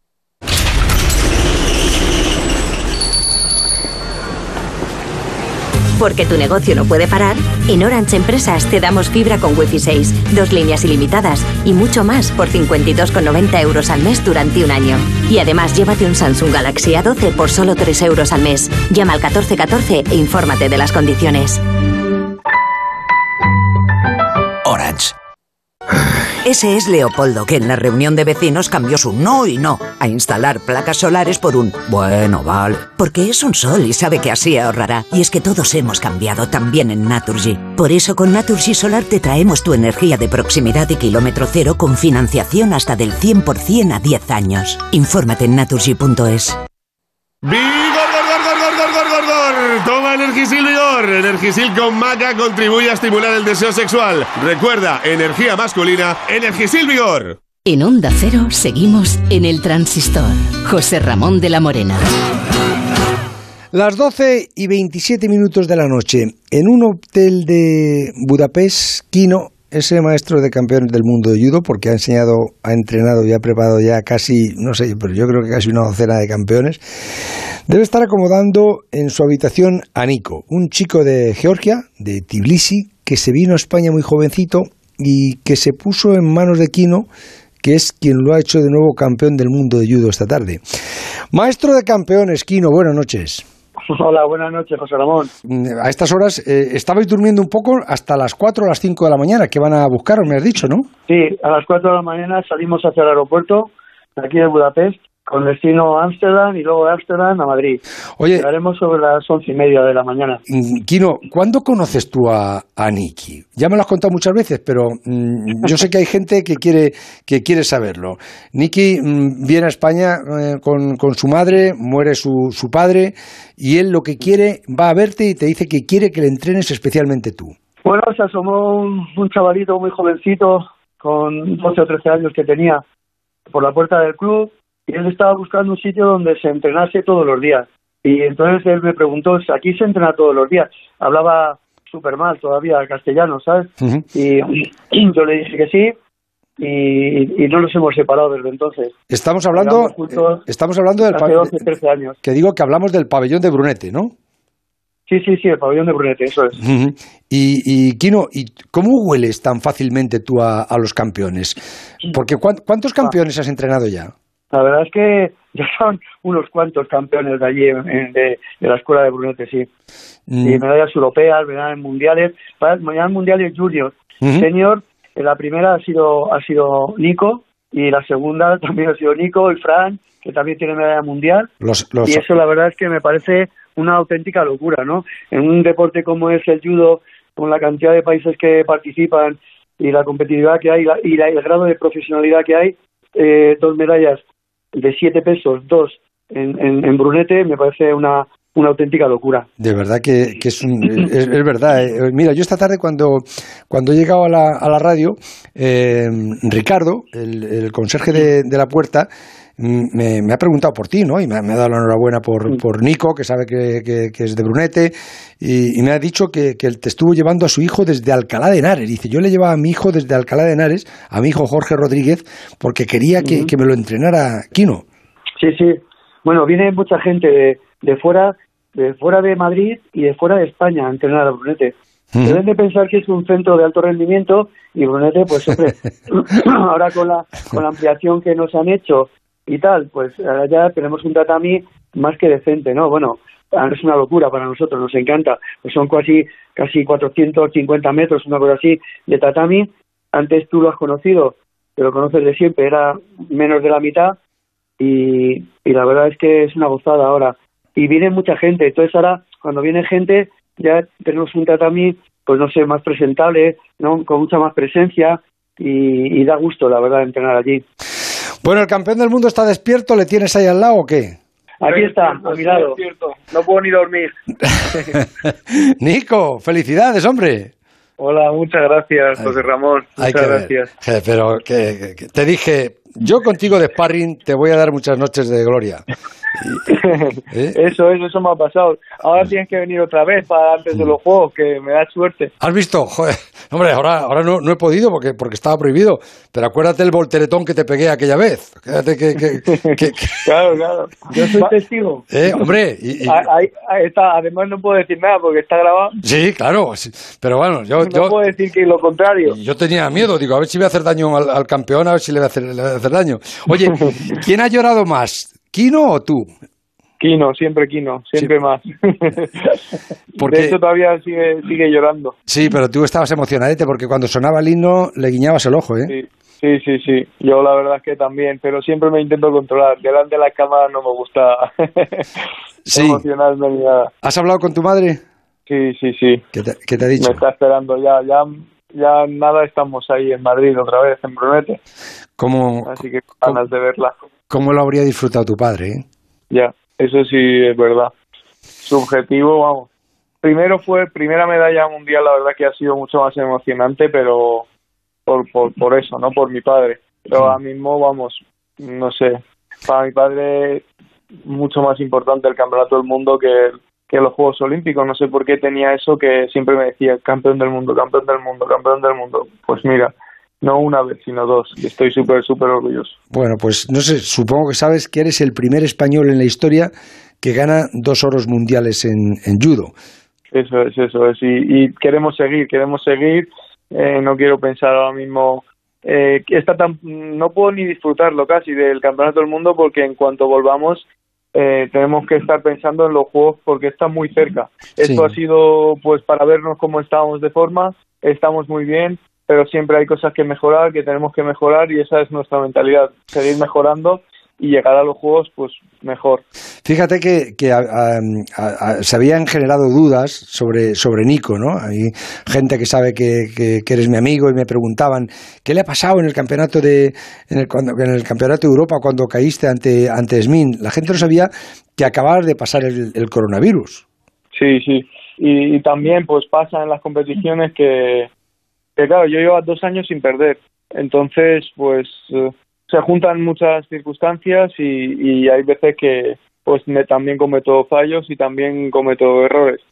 pero pues nuestro alrededor, gente mía, pues seguía confiando en mí, sabía el nivel que tenía, aquí no, ni, ningún momento lo ha dudado y siempre intentamos mejorar los errores y al final es, es la forma de aprender, perdiendo, ¿no? Es la forma, una, una de las um, cosas más importantes eh, cuando aprendes es perdiendo. Ahora, de, de aquí que he ganado, tengo que aprender cosas, pero eh, en el Campeonato de Europa he aprendido más, aunque sea con un combate, ¿no? Pues me ha cambiado la mentalidad, me ha cambiado no sé qué tal.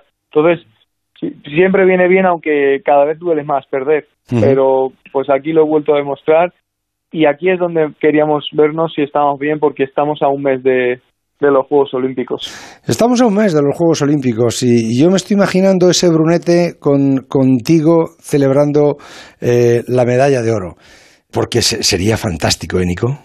Sería increíble. Ese es eh, el siguiente objetivo. Ya no es sueño, yo diría ya objetivo. Objetivo clarísimo y que, estamos deseando que llegue ya el día. Oye, em, eh, ¿cómo es Bobonop? Que el que ha sido tu, tu, rival esta tarde, al que le has, le has ganado con, con ese tremendo hipón que ha sido, ha sido mm, bestial, ¿no? Cómo, cómo, le has doblado, cómo, cómo, cómo, has metido la pierna, cómo, cómo has forzado.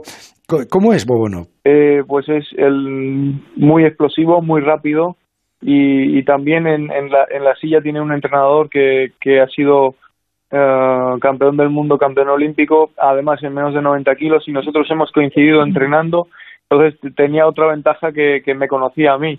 Entonces los dos ahí se juntan para pues, pues para tener esa táctica, esas estrategias que al principio pues querían aprovechar como su, su explosividad y su, su potencia. He intentado parar y, y buscar el momento perfecto para, para poder hacer eh, pues ese icon que habéis visto al final. Hasta cansarlo, hasta reventarlo, pues así ha sido. Oye, Nico, y eh, llegáis mañana a Madrid a las once y media, supongo. Eh, ¿Te da aquí un par de días por lo menos de, de vacaciones para, para que salgas con tu madre por ahí? sí, me ha dicho el fin de semana porque coincide, porque si llega a ser un domingo y el lunes volvemos, el lunes me está diciendo que voy a, al dojo a entrenar ya. No. Así que sí, me, tengo ese fin de semana de, de, de relax, de estar con mi familia, con mis amigos y, y, el lunes empezamos otra vez. Bueno, pues ya la otra semana, la otra semana lo celebramos que os debo, os debo una comida, ¿eh? Perfecto. Nos, te debemos nosotros. Hacemos nosotros ahora. Eres, eres deportista olímpico. Eh, aunque tú has pasado el coronavirus, ¿te han vacunado o no, o no ha hecho falta?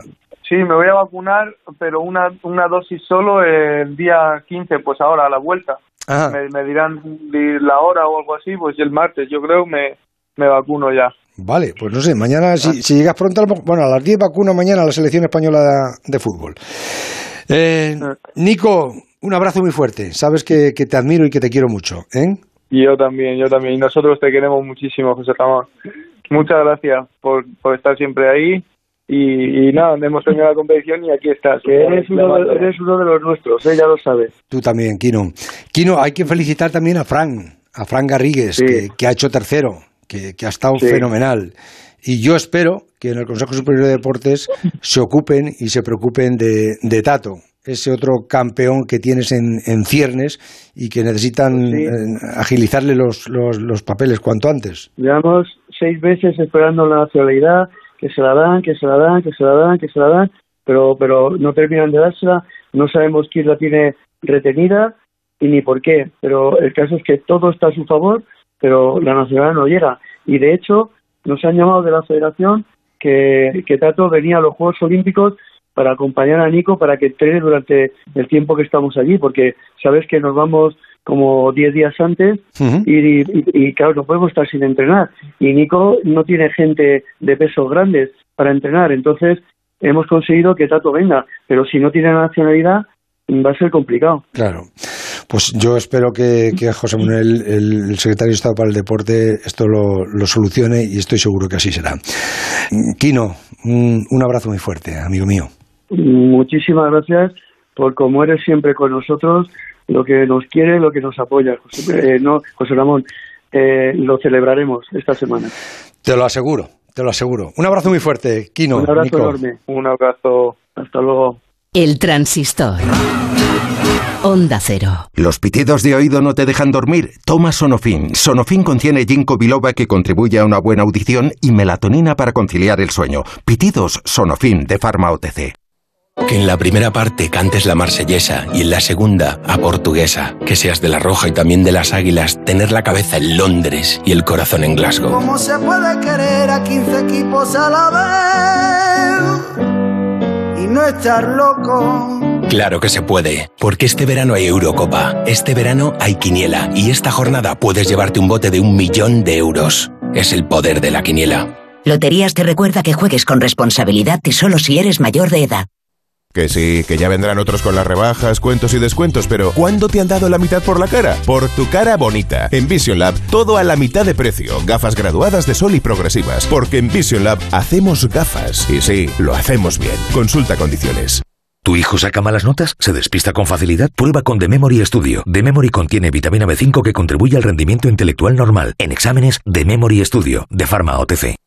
¿Perdona? ¿Desde cuándo es influencer Laura? Laura, desde nunca. ¿Y este post? A ver, hashtag tapas nuevas, hashtag caprichito, hashtag inspiración. Eh, ha jugado al triplex y le ha tocado. Fijo. Triplex de la 11. Podrás ganar hasta 150 euros por solo 50 céntimos. Hay tres sorteos diarios. Triplex de la 11. No te cambia la vida, pero te cambia el día y el post.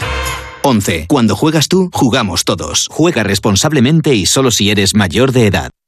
¡Vigor, gor, gor, gor, gor, gor, gor, gor! Toma Energisil Vigor. Energisil con maca contribuye a estimular el deseo sexual. Recuerda, energía masculina, Energisil Vigor. Onda Cero. José Ramón de la Morena. Mañana, sobre las 6 de la tarde, se juega la segunda semifinal del Roland Garros de tenis. Antes, a las 3, habrán jugado Chichipas y Esberet, la otra semifinal, y la final será este domingo a las 3 de la tarde aproximadamente. Tony Nadal, buenas noches. Hola, ¿qué tal? Buenas noches, bien. Por Manacor, ¿no? Sí, por Manacor. Pero- Bueno, en Puerto Cristo, pero aquí en Mallorca. Pero has estado en París, ¿no? Sí, estuve en París la semana pasada y re- cuando regresé y, y ahora veo los partidos desde la tele. ¿Y se te ha hecho extraño en el Roland Garros con, con estos toques de queda, con la poca gente en las pistas, con esta nueva situación? Sí, la verdad es que, bueno, es una situación algo incómodo porque un deportista lo que espera es poder jugar con público, poderte mover. Allí en París nos dieron un poco de, de libertad, tenías una hora de paseo, la podías alargar, yo pedí para ir al club a pie cada día y me dijeron que sí, al menos tenía este paseo matutino y, y después regresaba también a pie y mira, al menos te distraías un poco, pero sí que es, se hace pesado. Pero Eh, hay, hay distancia, porque vosotros estabais antes en los campos Elíseos, ¿no? Hasta, Sí, bueno, no hasta, hasta el Bois de Boulogne, donde está esto, hay distancia, ¿no? Eh, bueno, 45 minutos. Eh, andando, claro. a- a- sí, por lo menos hay 5 Sí, sí. o 6 kilómetros. Sí, sí. ¿Y, y con mascarilla o, o al ir por el Bois de Boulogne te dejan ir sin mascarilla? Bueno, yo siempre iba con mascarilla. Yo, por lo que me cuesta, al final prefiero más Sí, pero es que ah, eh, la salud. en París a mí me, me- me dicen que hay mucha gente que va sin mascarilla, ¿no? Bueno, yo, yo me encontré poca. En, Sí. Yo no sé si ha cambiado ahora, pero claro, es que estamos en una situación que no sabes muy bien, porque en Alemania creo que no se lleva en los sitios de aire pu- de, De aire libre, sí, de, sí. de aire libre, pues se va así, aquí tienes que llevarla. Al final, yo, ante la duda, lo que me decían en la milenio más cojones, Sí, sí, sí. me sí. pongo la mascarilla y Y ya está. ¿Que- que- te, te han vacunado ya, Tony? sí. ¿Las dos? ¿Te- ¿Las dos te han puesto? No, no, no, la segunda me la ponen en, en agosto Ujú. Y bueno, ¿Y ¿Cuál te han puesto? ¿La Pfizer? ni lo ni lo pregunté, pero creo que es la AstraZeneca, no lo quise Ah, AstraZeneca. Bueno, es al igual. Una cosa que no puedo decidir, pues que me pongan la que quieran. Oye, y con, con el nuevo pupilo, el, el canadiense con, con Auger Bueno, Aliassime, de- ¿qué tal? Bien, Sí. bien, lo que le falta está todavía un poco verde, es, es un jugador que tiene un buen potencial, pero claro, hoy en día mm, hay un nivel alto y para poder competir tiene, tiene- yo lo dije hace ya tiempo, le quedan a mi modo de se lo dije a, a su equipo, tenemos que mejorar en los próximos año y medio, tiene que mejorar algunos aspectos del juego y después creo que con su potencial sí que podrá ser un gran jugador. Cayó en primera, en primera ronda y, y para ti sería raro, ¿no? Porque tú no estás acostumbrado a eso. Sí, la verdad es que mientras veía el partido tenía los nervios propios de- del partido. Le decía, hombre, yo antes me solía poner nervioso un poco más tarde. Así en, primer- primera ronda. La primera no me solía poner tan, tan nervioso, pero bueno, Sí. una situación diferente. Pero bueno, yo creo que al final este chico como tiene ganas de, de hacerlo bien, es verdad que la pista rápida, la pista de tierra no es su especialidad, pero tiene voluntad de mejorar y eso es fundamental. ¿Y, y vas a Wimbledon con él? Sí, voy, voy a Wimbledon. Y él viene a jugar aquí el torneo de Mallorca y después nos iremos a Wimbledon a ver cómo va. Y hablas con Rafa y ¿qué, qué te dice Rafa de él? Te dice, tío, que, que yo no le veo. No, Rafael es un tipo, me dice lo mismo. Ah, claro, yo se lo dije a Rafael cuando vino a la academia jugar, me dijo, este tipo tiene tiene maneras. Y yo le dije, sí, pero todavía está bastante verde en según qué aspectos del juego. Y cuando comentamos tanto su partido, se pone todavía un poco tenso en momentos importantes y le falta est- esta continuidad que es en el tenis, en los deportes, donde cada golpe es, es importante, tienes que tener continuidad en el juego, no basta hacer una jugada brillante o, dos o tres, no, ¿eh? hay, hay que jugar con la misma intensidad desde el principio hasta el final. Eso a él todavía le falta un poco. Es que, joder, como lo explicáis vosotros, da gusto. Yo le estuve escuchando a Rafa cuando explicó cómo cambió un poco el, el- la, la táctica, ¿no? Cuando ganó al argentino eh, ayer, ¿no? Y explicando que, que había dado un paso hacia atrás para mejorar los golpes y tal. Digo, joder, es que es, que es, es- es ingeniería casi aeronáutica eso, ¿eh? Bueno, es que yo veía el partido y decía, y de hecho le, le, le envié un mensaje a Carlos Costa, eh, yendo en la misma dirección, se tiene que ir un paso atrás y coger más, más fuerza para tirar, porque en, el, en los dos primeros sets, pues mm, él no, no sacaba ventaja en el juego. Él, él estaba jugando, jugaban de tú a tú y sus golpes no eran mejores que los de, El argentino. los de su rival. Sí. En cambio, cuando a partir del 4-3, que se retrasó un pelín y jugó con un poco más de tranquilidad, pues ya fue todo muy diferente. Empezó a, a cada golpe, cada golpe que hacía, pues le hacía daño a su rival y a partir de aquí, pues podía él jugar con, con mucha mayor agresividad, podía cambiar las direcciones de la pelota. Yo creo que este cambio fue fundamental. Y ahí en eso no te puedes contener. Tú coges y le, le mandas un mensaje. ¿Más a, a- a Costa más que a Moya? Bueno, yo tengo mucha relación con Carlos Costa, que es el que, aparte que... Llevas toda la vida con él, claro, sí. Sí, yo- yo- al final el entrenador es Carlos Moya y Frank Roche, no soy yo. Pero Pero tú eres su tío, joder, y llevas toda la vida y si ves una cosa, claro que se lo vas a Sí, decir. pero- A ver. le dije esto porque con él es el con el que más comento cómo está Rafael. Entonces me dijo, y él me dijo, está un poco nervioso, tal. Dije, claro, con más razón, vete un poco más atrás y tendrás más tranquilidad. De todas maneras, te decía ahora que, digo, que, joder, que, tú ir a, París, a, Roland Garros, después de ganar las veces que habéis ganado, arrasando, ir ahora con, con un chaval que le eliminan a la, a la primera de cambio y acostumbrado a, es que, es que Rafa, 105 victorias y solo dos derrotas en, en Roland Garros, ¿no? Ese, paseo que tú te diste de regreso al hotel andando, el día que, que, que pierde Aliasim, eh, que se- no, por, la cabeza se te pasó de todo, ¿no? No, no fue, no fue un buen paseo, pero al final, yo te diré, yo a mí yo lo he dicho muchas veces, a mí me gusta ser de profesor, no, no, no tanto de entrenador. Yo al final, yo cuando él vino a pedirme consejo y ayuda, yo dije, bueno, yo creo que tú tienes que mejorar esto, esto y esto. Y no creo que en los milagros, ni creo que uno eh, mejore las cosas de hoy para mañana, porque sería ilógico. Entonces, bueno, hay que, aunque haya derrotas, hay que ir con la idea muy clara de mejorar todo eso. Si lo haces, creo que serás un gran jugador.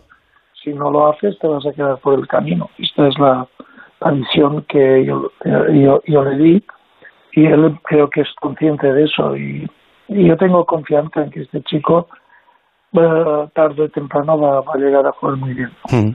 Oye, y, a Rafa cómo le estás viendo? Posiblemente mm, más motivado, ¿no? Porque es que mm, cuando has ganado tanto, pero en este torneo, eh, en Roland Garros, si gana, superaría a Federer con, con 21 Grand Slam, ¿no? Que, que es algo que en esa, en, esa especie de duelo histórico que mantienen los dos sería importante, ¿verdad?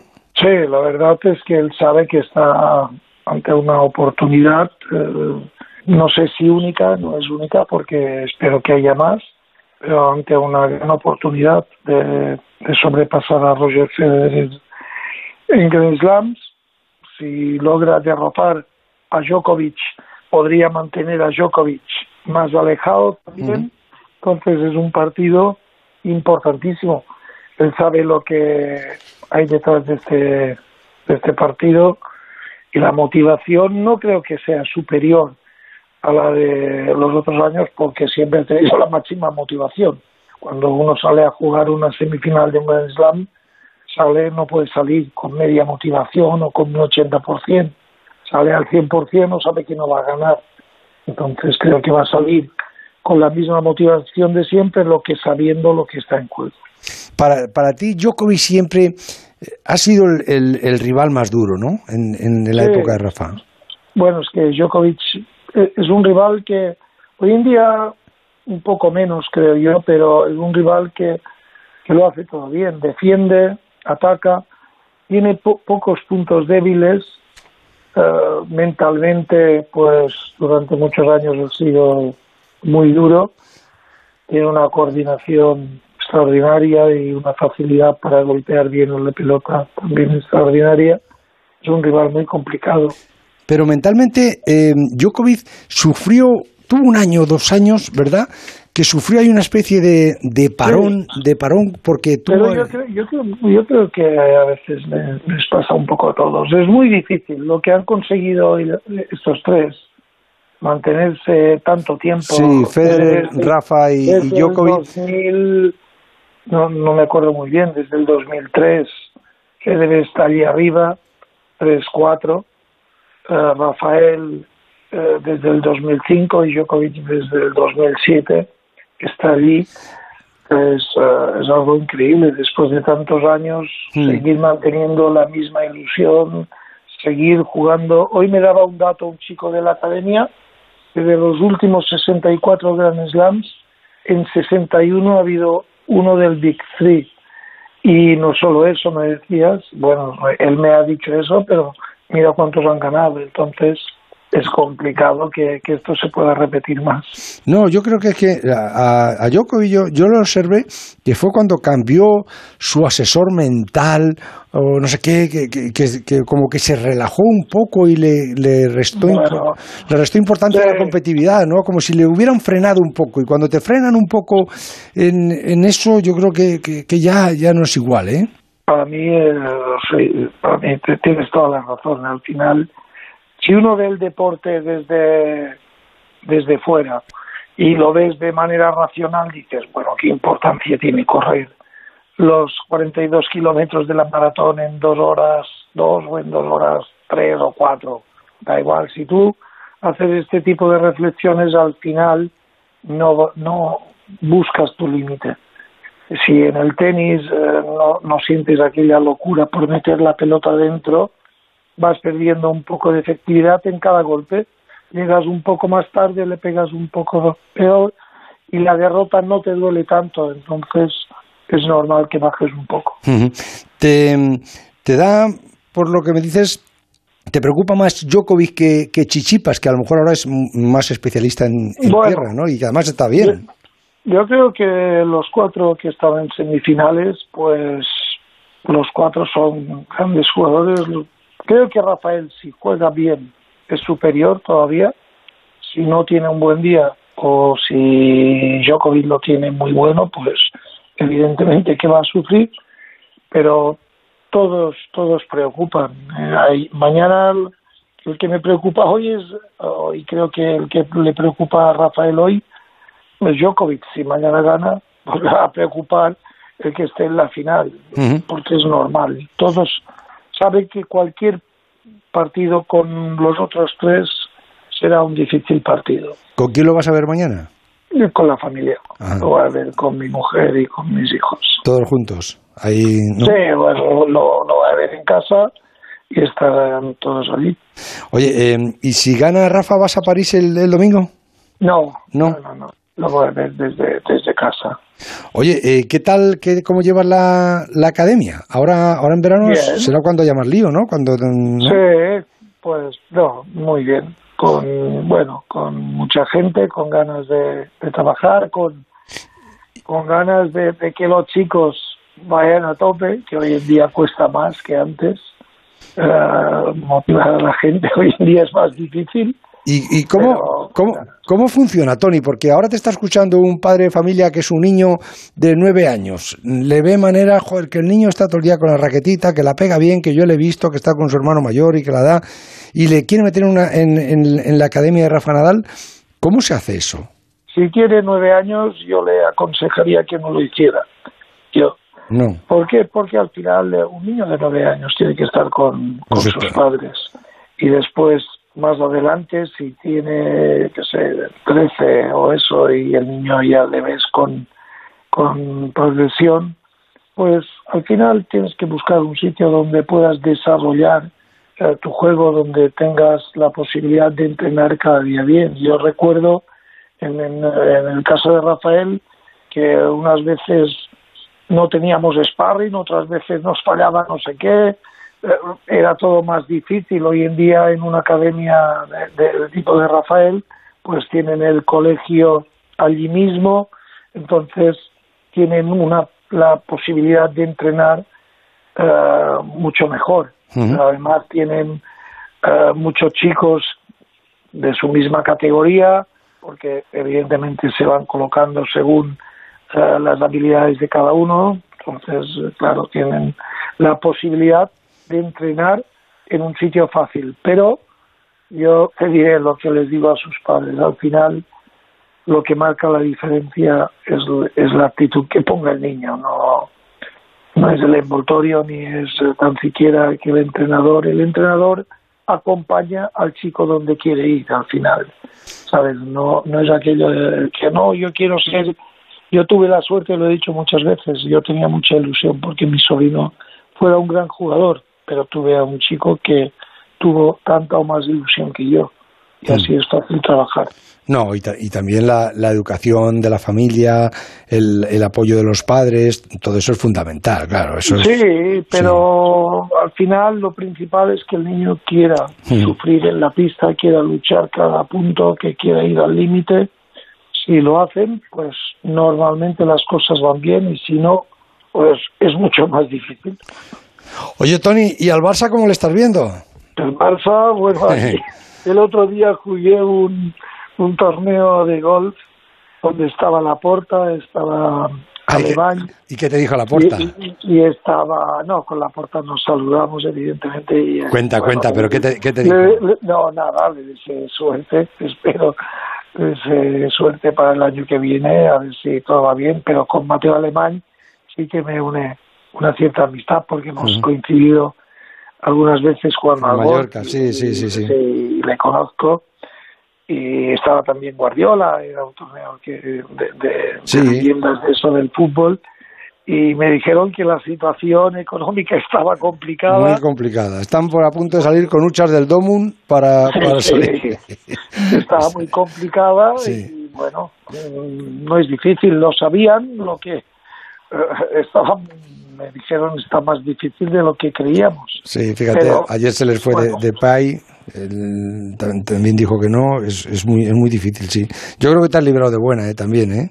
Bueno, yo, yo al final yo estaba allí, no el que en todo caso era Víctor Fonte el que se ha librado, pero estaba allí colaborando porque creía sigo creyendo que Víctor hubiera sido un gran presidente, pero ya te digo, espero que la porta, que a la porta le vaya muy bien y que el Barcelona pueda salir de este entuerto que no, no, no es fácil, porque además tiene muchos puntos complicados, la renovación de Messi, Sí.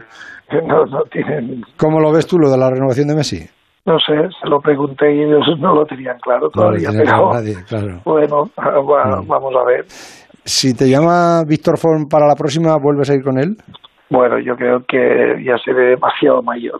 No, ¿cómo se ese Morgan?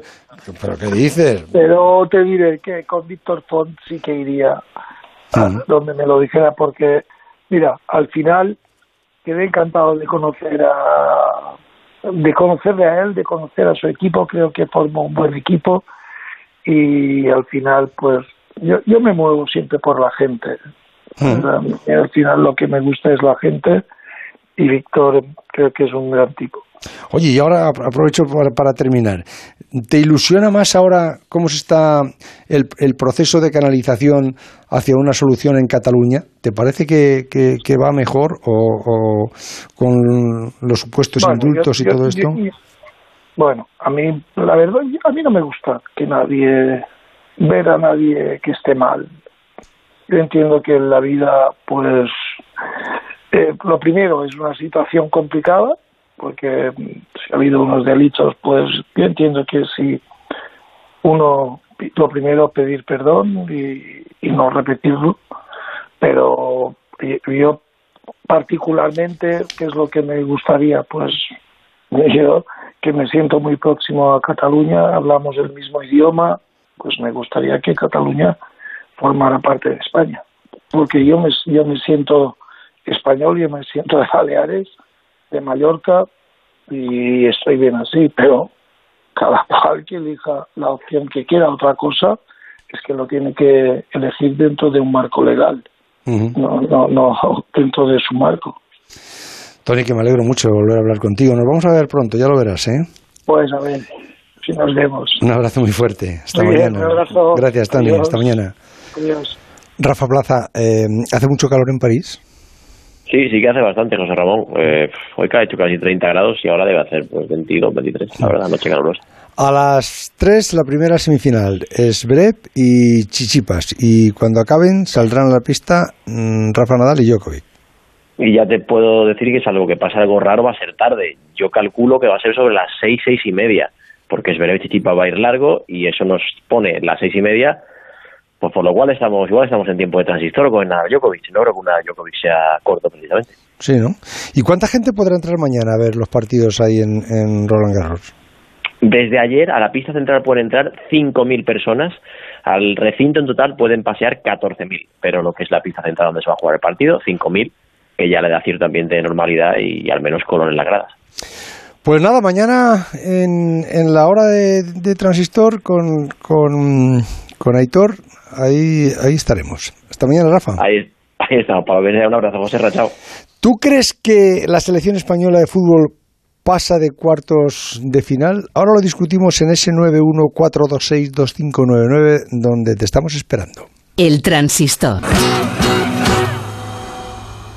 ¿Los pitidos de oído no te dejan dormir? Toma Sonofin. Sonofin contiene ginkgo biloba que contribuye a una buena audición y melatonina para conciliar el sueño. Pitidos Sonofin de Pharma OTC. Quiero decirte mi secreto ahora. Tengo un sexto sentido. En ocasiones veo ofertas dos por uno. Sí, dos gafas graduadas de marca con antirreflejante por solo 79 euros. Infórmate en soloptical.com. Soloptical, solo grandes ópticas. Puedes cerrar los ojos para seguir soñando con el Audi que siempre has querido conducir. O puedes abrirlos y venir al Salón del Vehículo de Ocasión y Seminuevo de Madrid para elegir tu Audi con unas condiciones únicas. Te esperamos del 4 al 13 de junio en el pabellón 6 de IFEMA. Solicita tu entrada en audiselectionplus.es. ¿Quieres vender coche? Busca, compara y si alguien te paga más, ven a Ocasión Plus. Mejoramos cualquier tasación. Mejor precio garantizado. Pago en 30 minutos. Ocasión Plus. Ocasión Plus. Nueve centros en Madrid. Localiza tu centro más cercano en ocasiónplus.com. Abiertos sábados y domingos. Cuénteme, ¿qué es lo que le pasa? Doctor, no aguanto la espalda y paro de trabajar enseguida. Dígame, ¿trabaja desde casa o en oficina? Claro, mi casa es mi oficina. Pues entonces, llame a Merca Oficina. Sillas ergonómicas desde 30 euros y todo el mobiliario que necesite a la puerta de su casa o negocio. Cobertura a nivel nacional. Compre seguro, compre online, compre en Mercaoficina. Si necesitas un coche, pero no quieres comprártelo, ¿por qué no te suscribes a uno? Con Motion de Hyundai es muy sencillo. Puedes hacerlo desde tres meses con todo incluido y cambiar de coche si cambian tus necesidades. Entra en motion.es y descubre la forma de disfrutar de un coche sin tener un coche. 98.0 Madrid.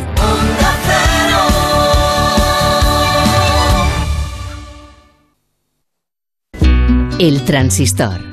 José Ramón de la Morena. Alfredo Martínez, me has dicho que tú estás convencido que España pasa de cuartos de final, ¿no? Sí, porque tampoco veo muchas selecciones ma- mejores que la nuestra. Quitamos a Francia, que todo el mundo dice que son muy buenos, etcétera. Pero ¿quién es mejor que nosotros? ¿A quién Portugal. no puede ganar España?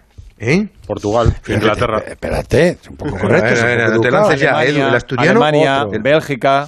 Mejores. Alemania le hemos metido seis solo, ¿no, David? dejarles hablar. Es que ha hecho una pregunta. Bueno, a ver, sigue. Sí, no, no. Pero a Alemania le metimos seis, por cierto. Mira, claro. primero, eh, acaba de decir Malta, Santi, 12. Santi Segurola, que es un tipo que sabe bastante de ello, que los viajes van a ser muy perjudiciales. España juega sus tres primeros partidos en Sevilla, con lo que supone arropado por su público sin desgaste. Luego, sobre todo, tiene un equipo, gente muy igual. Estabais diciendo, bueno, es que no sabemos el once titular, no lo sabréis vosotros. Luis Enrique lo sabe clarísimamente, como cuando decíamos, bueno, ¿quién va a jugar de portero? No sabemos, no. Luis Enrique lo tiene claro desde el primer momento. Yo creo que es el líder y el carisma de esta selección. Y luego, además, tiene los jugadores que él quiere. Me parece que España es como el Chelsea de la Más Champions. este año. sintetizado, Alfredo, que tiene que hablar Roberto. Roberto. Pues venga, que hablen ellos y, y luego les rebato.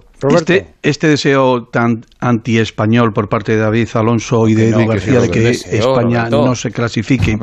Este, Edu esta García falta, estará en Radio Marca, que es que ya te lías de para quién hablas. esta falta, esta falta de patriotismo eh, que Esto es exhiben Cero, constantemente Roberto. Tanto dicho. Edu Pidal eh, como David Alonso les llevan a un encabezamiento terrible que es única y exclusivamente desear que pierda España. España tiene ninguno, ¿eh? Equipo para ser perfectamente campeón en Wembley en los primeros días del mes de junio. Finalista. Tiene un gran seleccionador. Tiene tres grandes porteros. Tiene una gran defensa, un centro del campo y sobre todo tiene a un futbolista que marca la diferencia que es Gerard Moreno. España es para mí seria candidata a ser campeona en esta Eurocopa. A ver, Edu Pidal, David Alonso, entienden que España no pasa de cuartos. Hombre, si queréis podemos jugar a hacer castillos en el aire, decir que vamos a ganar la Eurocopa, que vamos a ganar Eurovisión y que en la reunión que van a Suecia. tener en la reunión que van a tener los próximos días, Pedro Sánchez va a convencer a Joe Biden para No que nos devuelva Florida España. No eres español. eh, no, no soy español, no. Tú sí, eres español y, y, claro, teniendo en cuenta tus precedentes, eres de Francia, de Dinamarca y de Suecia. Mira, eh, a mí ojalá me equivoque, ojalá pero a mí me parece que tiene muy mala pinta. Para empezar, hay algo que me parece imprescindible y que es muy importante. Una desventaja con la que partimos Que que no hay ninguno del Madrid. La unidad.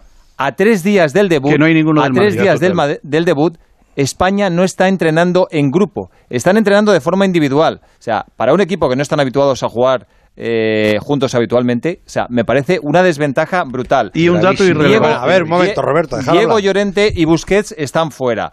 Eh, a la gente no les transmite entusiasmo esta selección. La gente es verdad que está fría y hay que saber de dónde venimos. Es que no nos comemos un rosco desde hace mucho tiempo. En el Mundial de Brasil caímos en la primera fase. En la Eurocopa de Francia y en el Mundial de Rusia caímos en octavos de final. Es que hace muchísimo tiempo que no llegamos a, a cuartos de final. Y simplemente he estado echando un vistazo, porque antes lo comentaba eh, José Ramón el Sanedrín, he estado echando un vistazo al cuadro y suponiendo que seamos primeros de grupo ante Suecia, Polonia y Eslovaquia, que deberíamos, nos tocaría un cruce de octavos contra un tercero de grupo, que en teoría podríamos pasar, y en cuartos tocaría contra el primero del grupo D, posiblemente Inglaterra, o el segundo del F, Francia, Alemania o Portugal. Yo creo que ante ninguno de esos pasamos, especialmente frente a los tres del grupo F.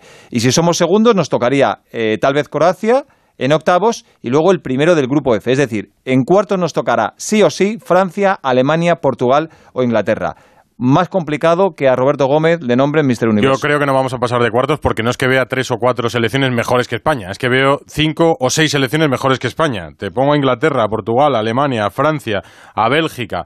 Eh, te doy varias opciones de selecciones que pueden estar bastante mejor que España. España ya no es la campeona que fue en esos años dorados de Luis Aragonés y de Vicente del Bosque. Desde 2012 no solo no se gana nada, sino que desde 2012 volvemos a ser la selección de los 90, la selección que no llega ni a cuartos, que celebraba el pase a cuartos de final. Es que en, en Brasil, en Francia en la Eurocopa, en el último Mundial de Rusia, el papel no fue o no llegó a ser un papel digno de la selección. Yo creo que es importante que no conozcamos el 11, porque eso quiere decir que no tenemos un 11 reconocido mundialmente. Que sepamos o que la gente sepa cuál es el tridente atacante de Francia y no sepa cuál es el de España es significativo. No se es mejor español por no decir que no se pasa de cuartos. Yo creo que se es más realista, diciendo que España no tiene opciones para pasar de cuartos. Y después, tampoco tenemos la suerte de tener un seleccionador que junte, aúne a todos los aficionados.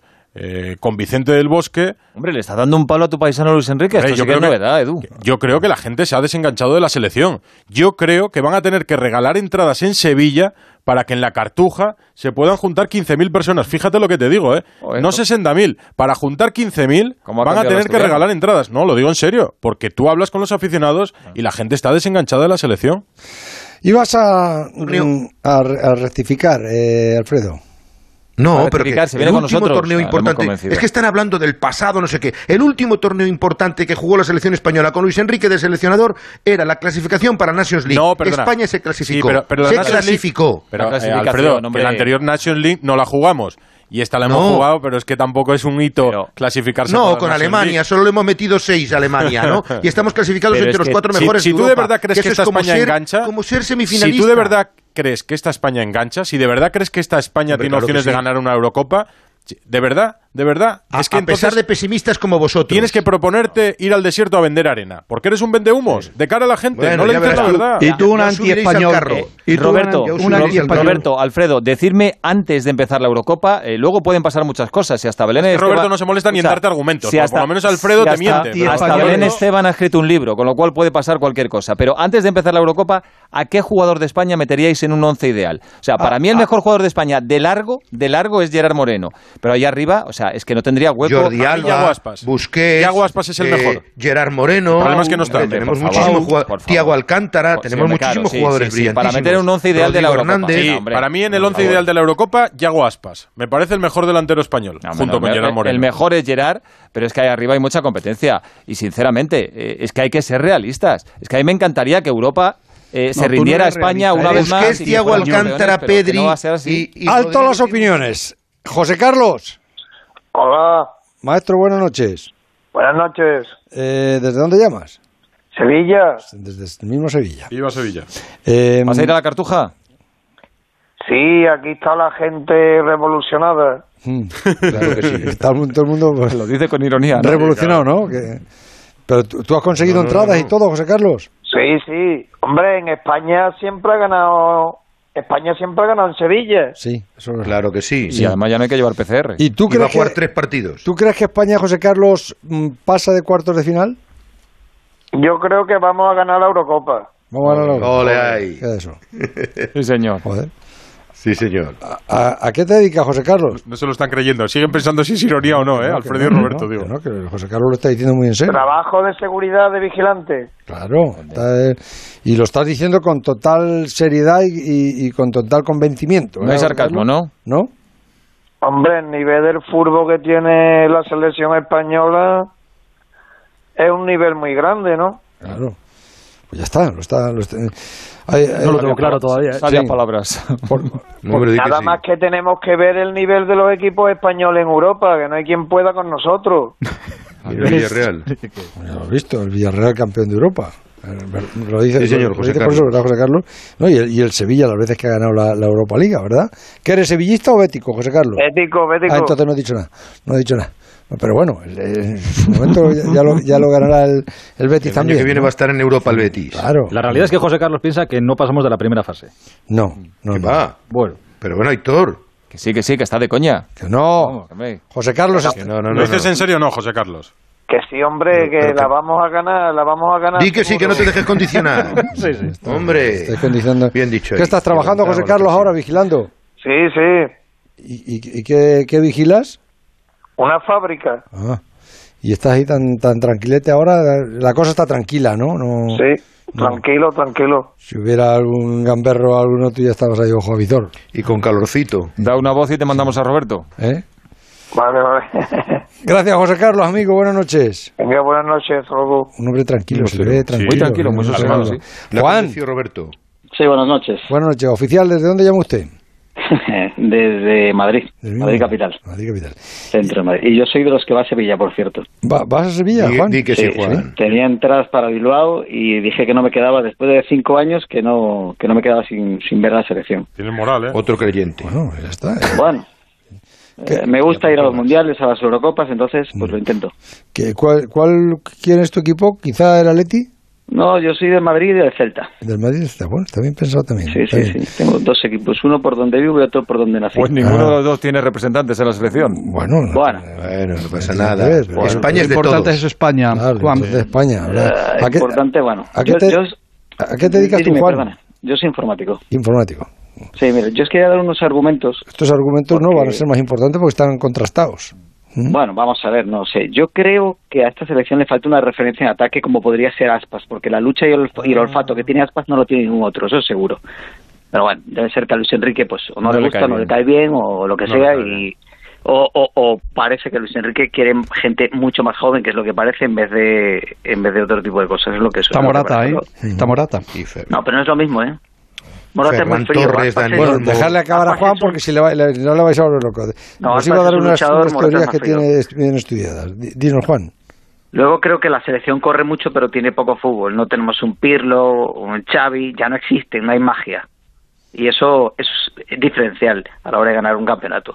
Luego, además, alguien decía antes que había selecciones buenas, pero es que aquí los buenos jugadores son los que marcan las diferencias y nosotros no tenemos ese buen jugador. Eso es, antes- eso, es, eso es un sí que vamos a llegar a, a pasar de... No, no, no, no. Eso, todavía Eso no, no he dicho nada acerca de eso. No, pero- Yo creo que no tenemos esos jugadores diferenciales, no los tenemos. Coque. Por muy buenos que sean, Coque. no. No, no, no, pero Coque no es Xavi ni es Iniesta. Y eso es una Somos un realidad. bloque. Rodri. Entonces esto yo creo que es un no, ¿no? Que no. No, no, no, no, he dicho nada. no, todavía no, no. he dicho nada porque yo Pues después vamos, de a ir, ganar- vamos a ir avanzando, Juan, que, Claro, tengo, que terminar esta noche. Voy, rápido. Yo es que después de ver ganar a Grecia la Eurocopa todo es posible ya. Claro. Y a Dinamarca. Entonces, entonces pues ¿A eso. Eh, y antes y, por último, claro, y por último, alguien decía que teníamos un buen portero. y Yo lo siento mucho, pero después de ver a Casillas, que es un buen portero, y un portero fijo, hoy día no tenemos un portero fijo en la selección y eso es un problema. Igual que no tenemos portero fijo, no tenemos un once fijo, no tenemos una base y el no tener una base es un problema. Al- Alguien, de- alguien decía antes, no es que nadie conoce a los tres delanteros de la selección y yo te puedo decir es que no los conoce ni Luis Enrique porque Claro. parece que va va probando. Entonces bueno, Eso es. E- esa es mi opinión. Ya está. O sea, que no, que no, que no pasamos de cuarto. Sí, porque pa- parece que pasar de, cuar- de, de- de- a la primera fase es fácil, de cuartos ya lo veo difícil, depende con quién te toque.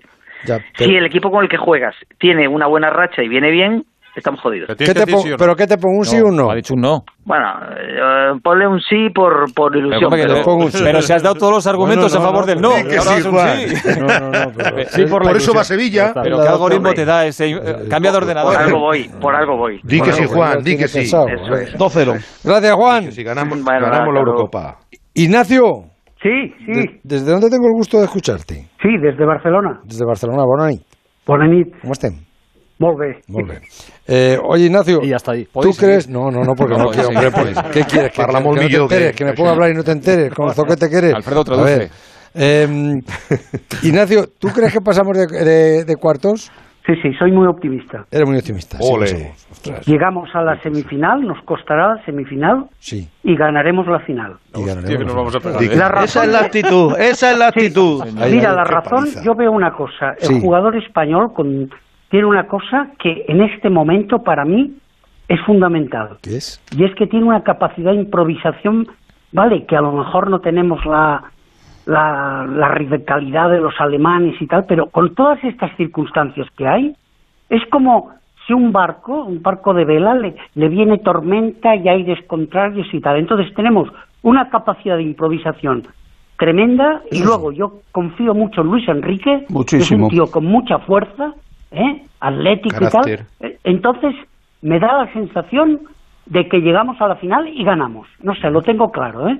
Nada, nada, pues nada. Con gol de Pedri, con Ojalá. gol de Sí. Pedri. Esto ya os lo dejo de esto, Eres- pero... no, que se te ve que eres un, da- apostolado de, de- de la selección de Luis sí. Enrique. Esa es la actitud. Un profeta Esa es la. Me- me- Robert, les has convencido. Tengo- te- no sé, tengo buen, buen feeling. Me da Un gran con español. tanta cosa, con tanto eh, pandemia, con tanta cosa, pues oye, Eurocopa andaban, tú. Andaban. En catalán decimos Andaban. andaban, que fa baixada, tú. Pues Traduce, Claro que sí, claro que sí. Adelante. Adelante. Molt bé, eh? Sí, Resumido viene a ser, viene a ser adelante. soy periquito, ¿eh? Un gran español. Venga. ¿Y, a, y a qué te, a qué te dedicas, Ignacio? Que se te ve un Bueno, yo era profesor de instituto Eh, me lo he imaginado. Digo, Sí. estoy hablando con un profesor. de lengua y Hombre de literatura fe. española. Sí. Muchísimas, gra- muchísimas gracias, Ignacio. Nada, hombre, y que ganemos, ¿eh? Un rosco. Hoy. No Y lo felicida- dudes. Felicidades por el programa, ¿eh? No que lo es dudes. buenísimo. Muchas gracias. Vale. Una paliza, Roberto. Fins de El, primero de coña, el segundo se ha equivocado. No, Oye, José Ramón, no permito que se falte el 3-0. respeto a los oyentes Ni yo este tampoco. programa. Yo tampoco llevas toda la razón del mundo. Te Roberto, cuento. les has convencido. Cuéntame. En Onda 0.es, ¿creéis que España va a pasar de cuartos? Sí. 37%, no 63%. Toma ya. Ya ganan, ya iremos Y ganando. en territorio Alfredo Martínez, en Twitter, arroba el transistor OC, ¿creéis que España va a pasar de cuartos? Sí. 30%, no 70%. Vale el voto presencial. Vaya goleada. Claro, claro que vale el voto presencial. Voto presencial. Y cosas que nos han llegado estos días al transistor arroba cero punto. Está la gente calentita con la selección, ¿eh? Pero Rafa dice, a ver si me pasa solo a mí. En 10 años he pasado de ver los partidos de la selección en casa con amigos, sufriendo ¿Rafa desde el inspector o no? No, otro. Bueno, su- no, igual es Rafa inspector, no lo sé. Pues. Con amigos, sufriendo desde el día anterior y quedándome sin voz, a que hoy ni siquiera sepa decir contra quién juega España en la primera fase. Será que me he hecho mayor, pero a lo mejor es que sin- eh, sigo sin saber cómo me he desenganchado. Que escuche el transistor. José dice, José Ramón, no he podido escuchar su entrevista completa con el ministro Uribe desde hace unos días. Si pudiera ayudarme, se lo agradecería. Tengo que sacar mi abono y el de mi hijo para la próxima temporada. Somos muy levantinistas. Para saber si hay público en el campo. Como no escucho la entrevista entera, le decimos que sí, que se lo saque. O sea, que lo- que habla sí, gente del además, campo. la- la- es- la ha dicho temporada que Catalá está quedando el estadio, pero Bonito, precioso, bonito, está precioso. quedando, vamos. Falta ponerle el envoltorio al Gran caramelo. presidente. Sí.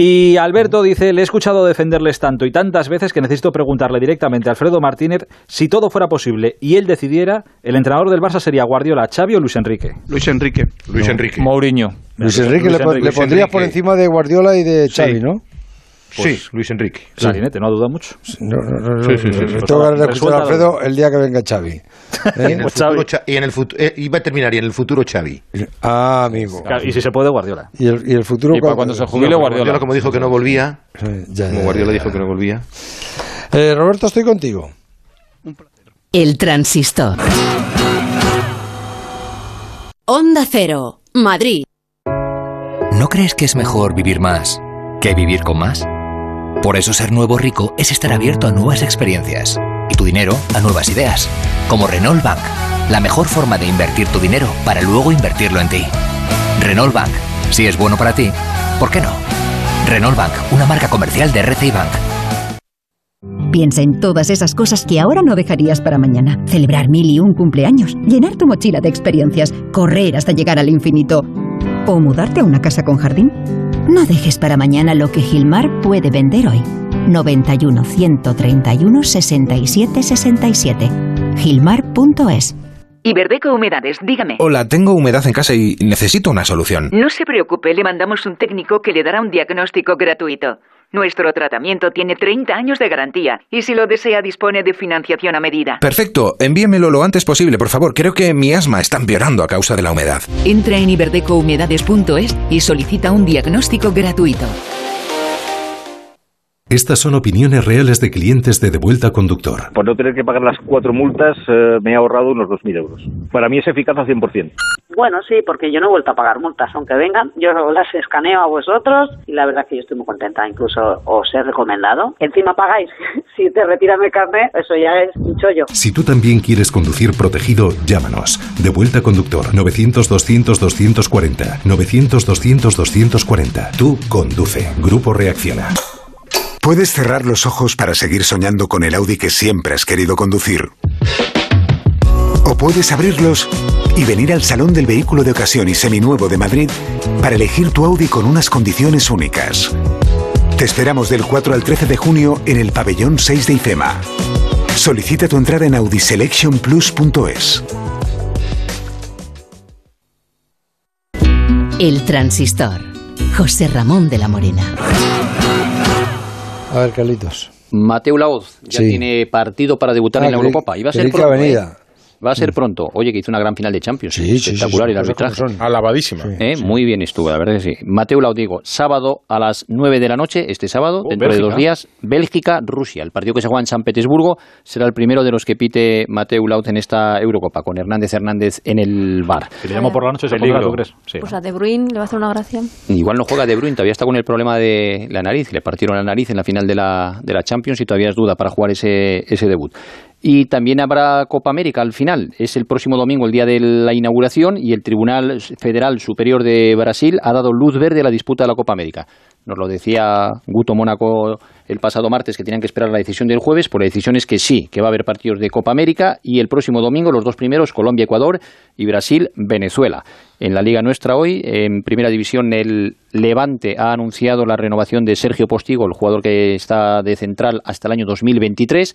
En segunda división ya el Rayo Vallecano ha convencido a la Federación eh, Peruana para que Luis Advíncula regrese de la concentración. Estaba con Perú para preparar la Copa América y va a regresar para disputar el pleyo de ascenso contra el Girona. Va a jugar Es los que, dos partidos no, además, el claro, ida y el de vuelta. Es que hay cosas que es tremendo. Que tú estés pagando a un futbolista, que, que sea tu delantero, y que llegue el partido más decisivo donde te juegues el ascenso y te diga, no, se le quita a usted para, para que esté preparando los partidos de la selección. Lleva pasando años y les pasa a todos. ¿eh? Sí, pues Ma- Ma- Macedonia Dimitrievski, que es el portero titular, no lo devuelve. Menos mal que tiene a Lucas Zidane, que está bastante bien. No, y con el europeo sub-21 m- muchos jugadores no han Podrían podido... haber eh, ahorrado unas cuantas jornadas de segunda Bueno, pero es semana que estas también. cosas son las que, las que le van a estallar en la cara algún día a, a Ceferín. Y le pasó al Zaragoza el año pasado también, Ana, para la fase de ascenso. Otro tema, pero... La selección femenina de fútbol ha jugado un amistoso en Alcorcón contra Bélgica, victoria por 3-0, goles de Mariona, de Alicia Putellas y de Aitana. Y en atletismo, Mohamed Katir, un atleta español de origen marroquí, ha pulverizado hoy el récord de España de 5.000 con un registro de 12 minutos 50 segundos en la prueba de la Diamond Lake que se disputaba en Florencia. Ha rebajado en 7 segundos el anterior récord que tenía Alemayehu Benzabé. Roberto. Esto esta tarde con Unai Emery. Esto con Unai Emery. Esto con Unai. Eh, dice, "Joder, me hubiera gustado veros en, en Villarreal, eh, pero la verdad es que el hombre pues eh, tenía que hacer cosas. Y está hablando un buen rato con, con, con Unai. Eh, me parece un referente y un entrenador de un nivelazo impresionante. Además, la evolución que ha tenido en todos los aspectos, no solamente en los técnicos, en lo ¿Qué te ha contado? Que ya lo sabemos. ¿Qué te ha contado? que entonces eh, pues eh, me han dicho oye me ha preguntado mucho por ti hemos estado hablando ahí un buen rato estamos con él estaba con unos con unos amigos y ha sido un reencuentro muy bonito y le he ensalzado sobre todo la actitud tan positiva que ha tenido en la defensa de lo que es del fútbol español por O sea, que noticias no hemos sacado, ¿no? De, Entonces, de la reunión con Emery. Yo creo que a ver si una noche de estas que te venga bien. Por lo demás, ahora ha comprado eh, su familia el Real Unión de Irún, un equipo legendario. Y bueno, me Y aquí ha, montado, aquí ha montado dos restaurantes. Y, eh, pero de verdad que es un chaval majísimo y además que me ha caído me ha caído muy bien. Mañana te daré alguna noticia de, de una IM. Ah, o sea, se la vas a dar a Aitor mañana. Eh, no, porque los viernes soy, he sido vetado desde hace mucho tiempo. Eh, Antonio Jesús López Nieto eh, me ha enviado hoy el programa que ha hecho de Vicente de- del Bosque en Canal Sur. Es espectacular la cantidad de testimonios que hay hablando de Vicente del Bosque. Vicente estaba encantadísimo. El próximo es Fernando Ruiz Hierro. Y vamos a ver, porque yo creo que, sinceramente, este tipo de programas a mí, pues de verdad me encanta. No es un documental, pero es un repaso de la vida en Marbella de, de- de Vicente del Bosque, que repito que lo ha hecho Antonio Jesús López Nieto, que es espectacular. La AFE va a jugar, me lo ha contado Zambrano, un partido eh, en Sevilla amistoso con internacionales y andan los hombres buscando entradas. No tiene la Asociación de Futbolistas entradas para el partido de España, es el segundo partido. A ver si la federación pues de una u otra manera puede conseguir a exfutbolistas. Eso se lo dice David Aganza al Rubi y lo, lo Sí, pues eh, está el pobre Fernando Zambrano que hace, por cierto, un trabajo inmejorable en la federación. Os manda saludos, por supuesto, Gonzalo Caballero. El próximo sábado estrena en Telemadrid un documental. Y se lo devuelves, porque... Eh, sí, y también a Jesús Martín de Joma, que es un gran amigo mío y que os manda, Martínez, y que os manda muchísimos saludos. Y te se lo devuelvo también. Eh, Anita, dime los periódicos de mañana. Aquí están las portadas en el diario AS con las palabras de Luis Enrique, pocas veces vi tanta unión. Diario Sport titula Arranca la Eurocopa de las Estrellas. Mundo Deportivo habla de que Kuman es la llave para la llegada de Depay. Y por último marca también palabras de Luis Enrique, daremos guerra. Vámonos, Juanma, que se nos hace tarde. Lo explicaron sus señorías del Sanedrín y conviene no llevarse a engaño. Tenemos pocas opciones de triunfar en esta Eurocopa. Las razones son variadas y contundentes. Seguro la firma que tenemos un equipo en construcción, sin consistencia y sin seguridad. Ortego recuerda que ni siquiera contamos con un equipo base, nadie conoce la alineación tipo, comenzando por el propio seleccionador. Fue Cayetano Ross quien transformó los inconvenientes en un motivo de esperanza. Hay antecedentes para soñar. En 1992, Dinamarca ganó la Eurocopa aunque fue convocada de urgencia cuando sus jugadores ya estaban de vacaciones. La guerra de los Balcanes dejó fuera a Yugoslavia y los daneses se presentaron con chanclas y remotas opciones, pues ganaron. Igual de mal lo tenía Grecia y se hizo con el torneo en 2004, sin más estrella que Charisteas y después de ganar a Portugal en Lisboa. Dicho de otra manera, el asunto está complicado, pero cosas más raras se han visto. Si por algo se caracteriza el fútbol es por su capacidad para romper los más firmes pronósticos. Lo importante de momento es que los muchachos jugarán vacunados y según nos contó la doctora Muñez no se esperan ni efectos secundarios ni mutaciones zombies. Algo está claro, hará falta que empiece la fiesta para que por fin nos ubiquemos. A partir de entonces tenemos varias tareas que cumplir. La primera recomendación es liberarnos de cualquier prejuicio. Ya no es momento de echar en falta jugadores ni de enredarnos en la personalidad áspera de Luis Enrique. Nada de eso va a cambiar. En cuanto se inaugure el campeonato, todos estamos en el mismo equipo.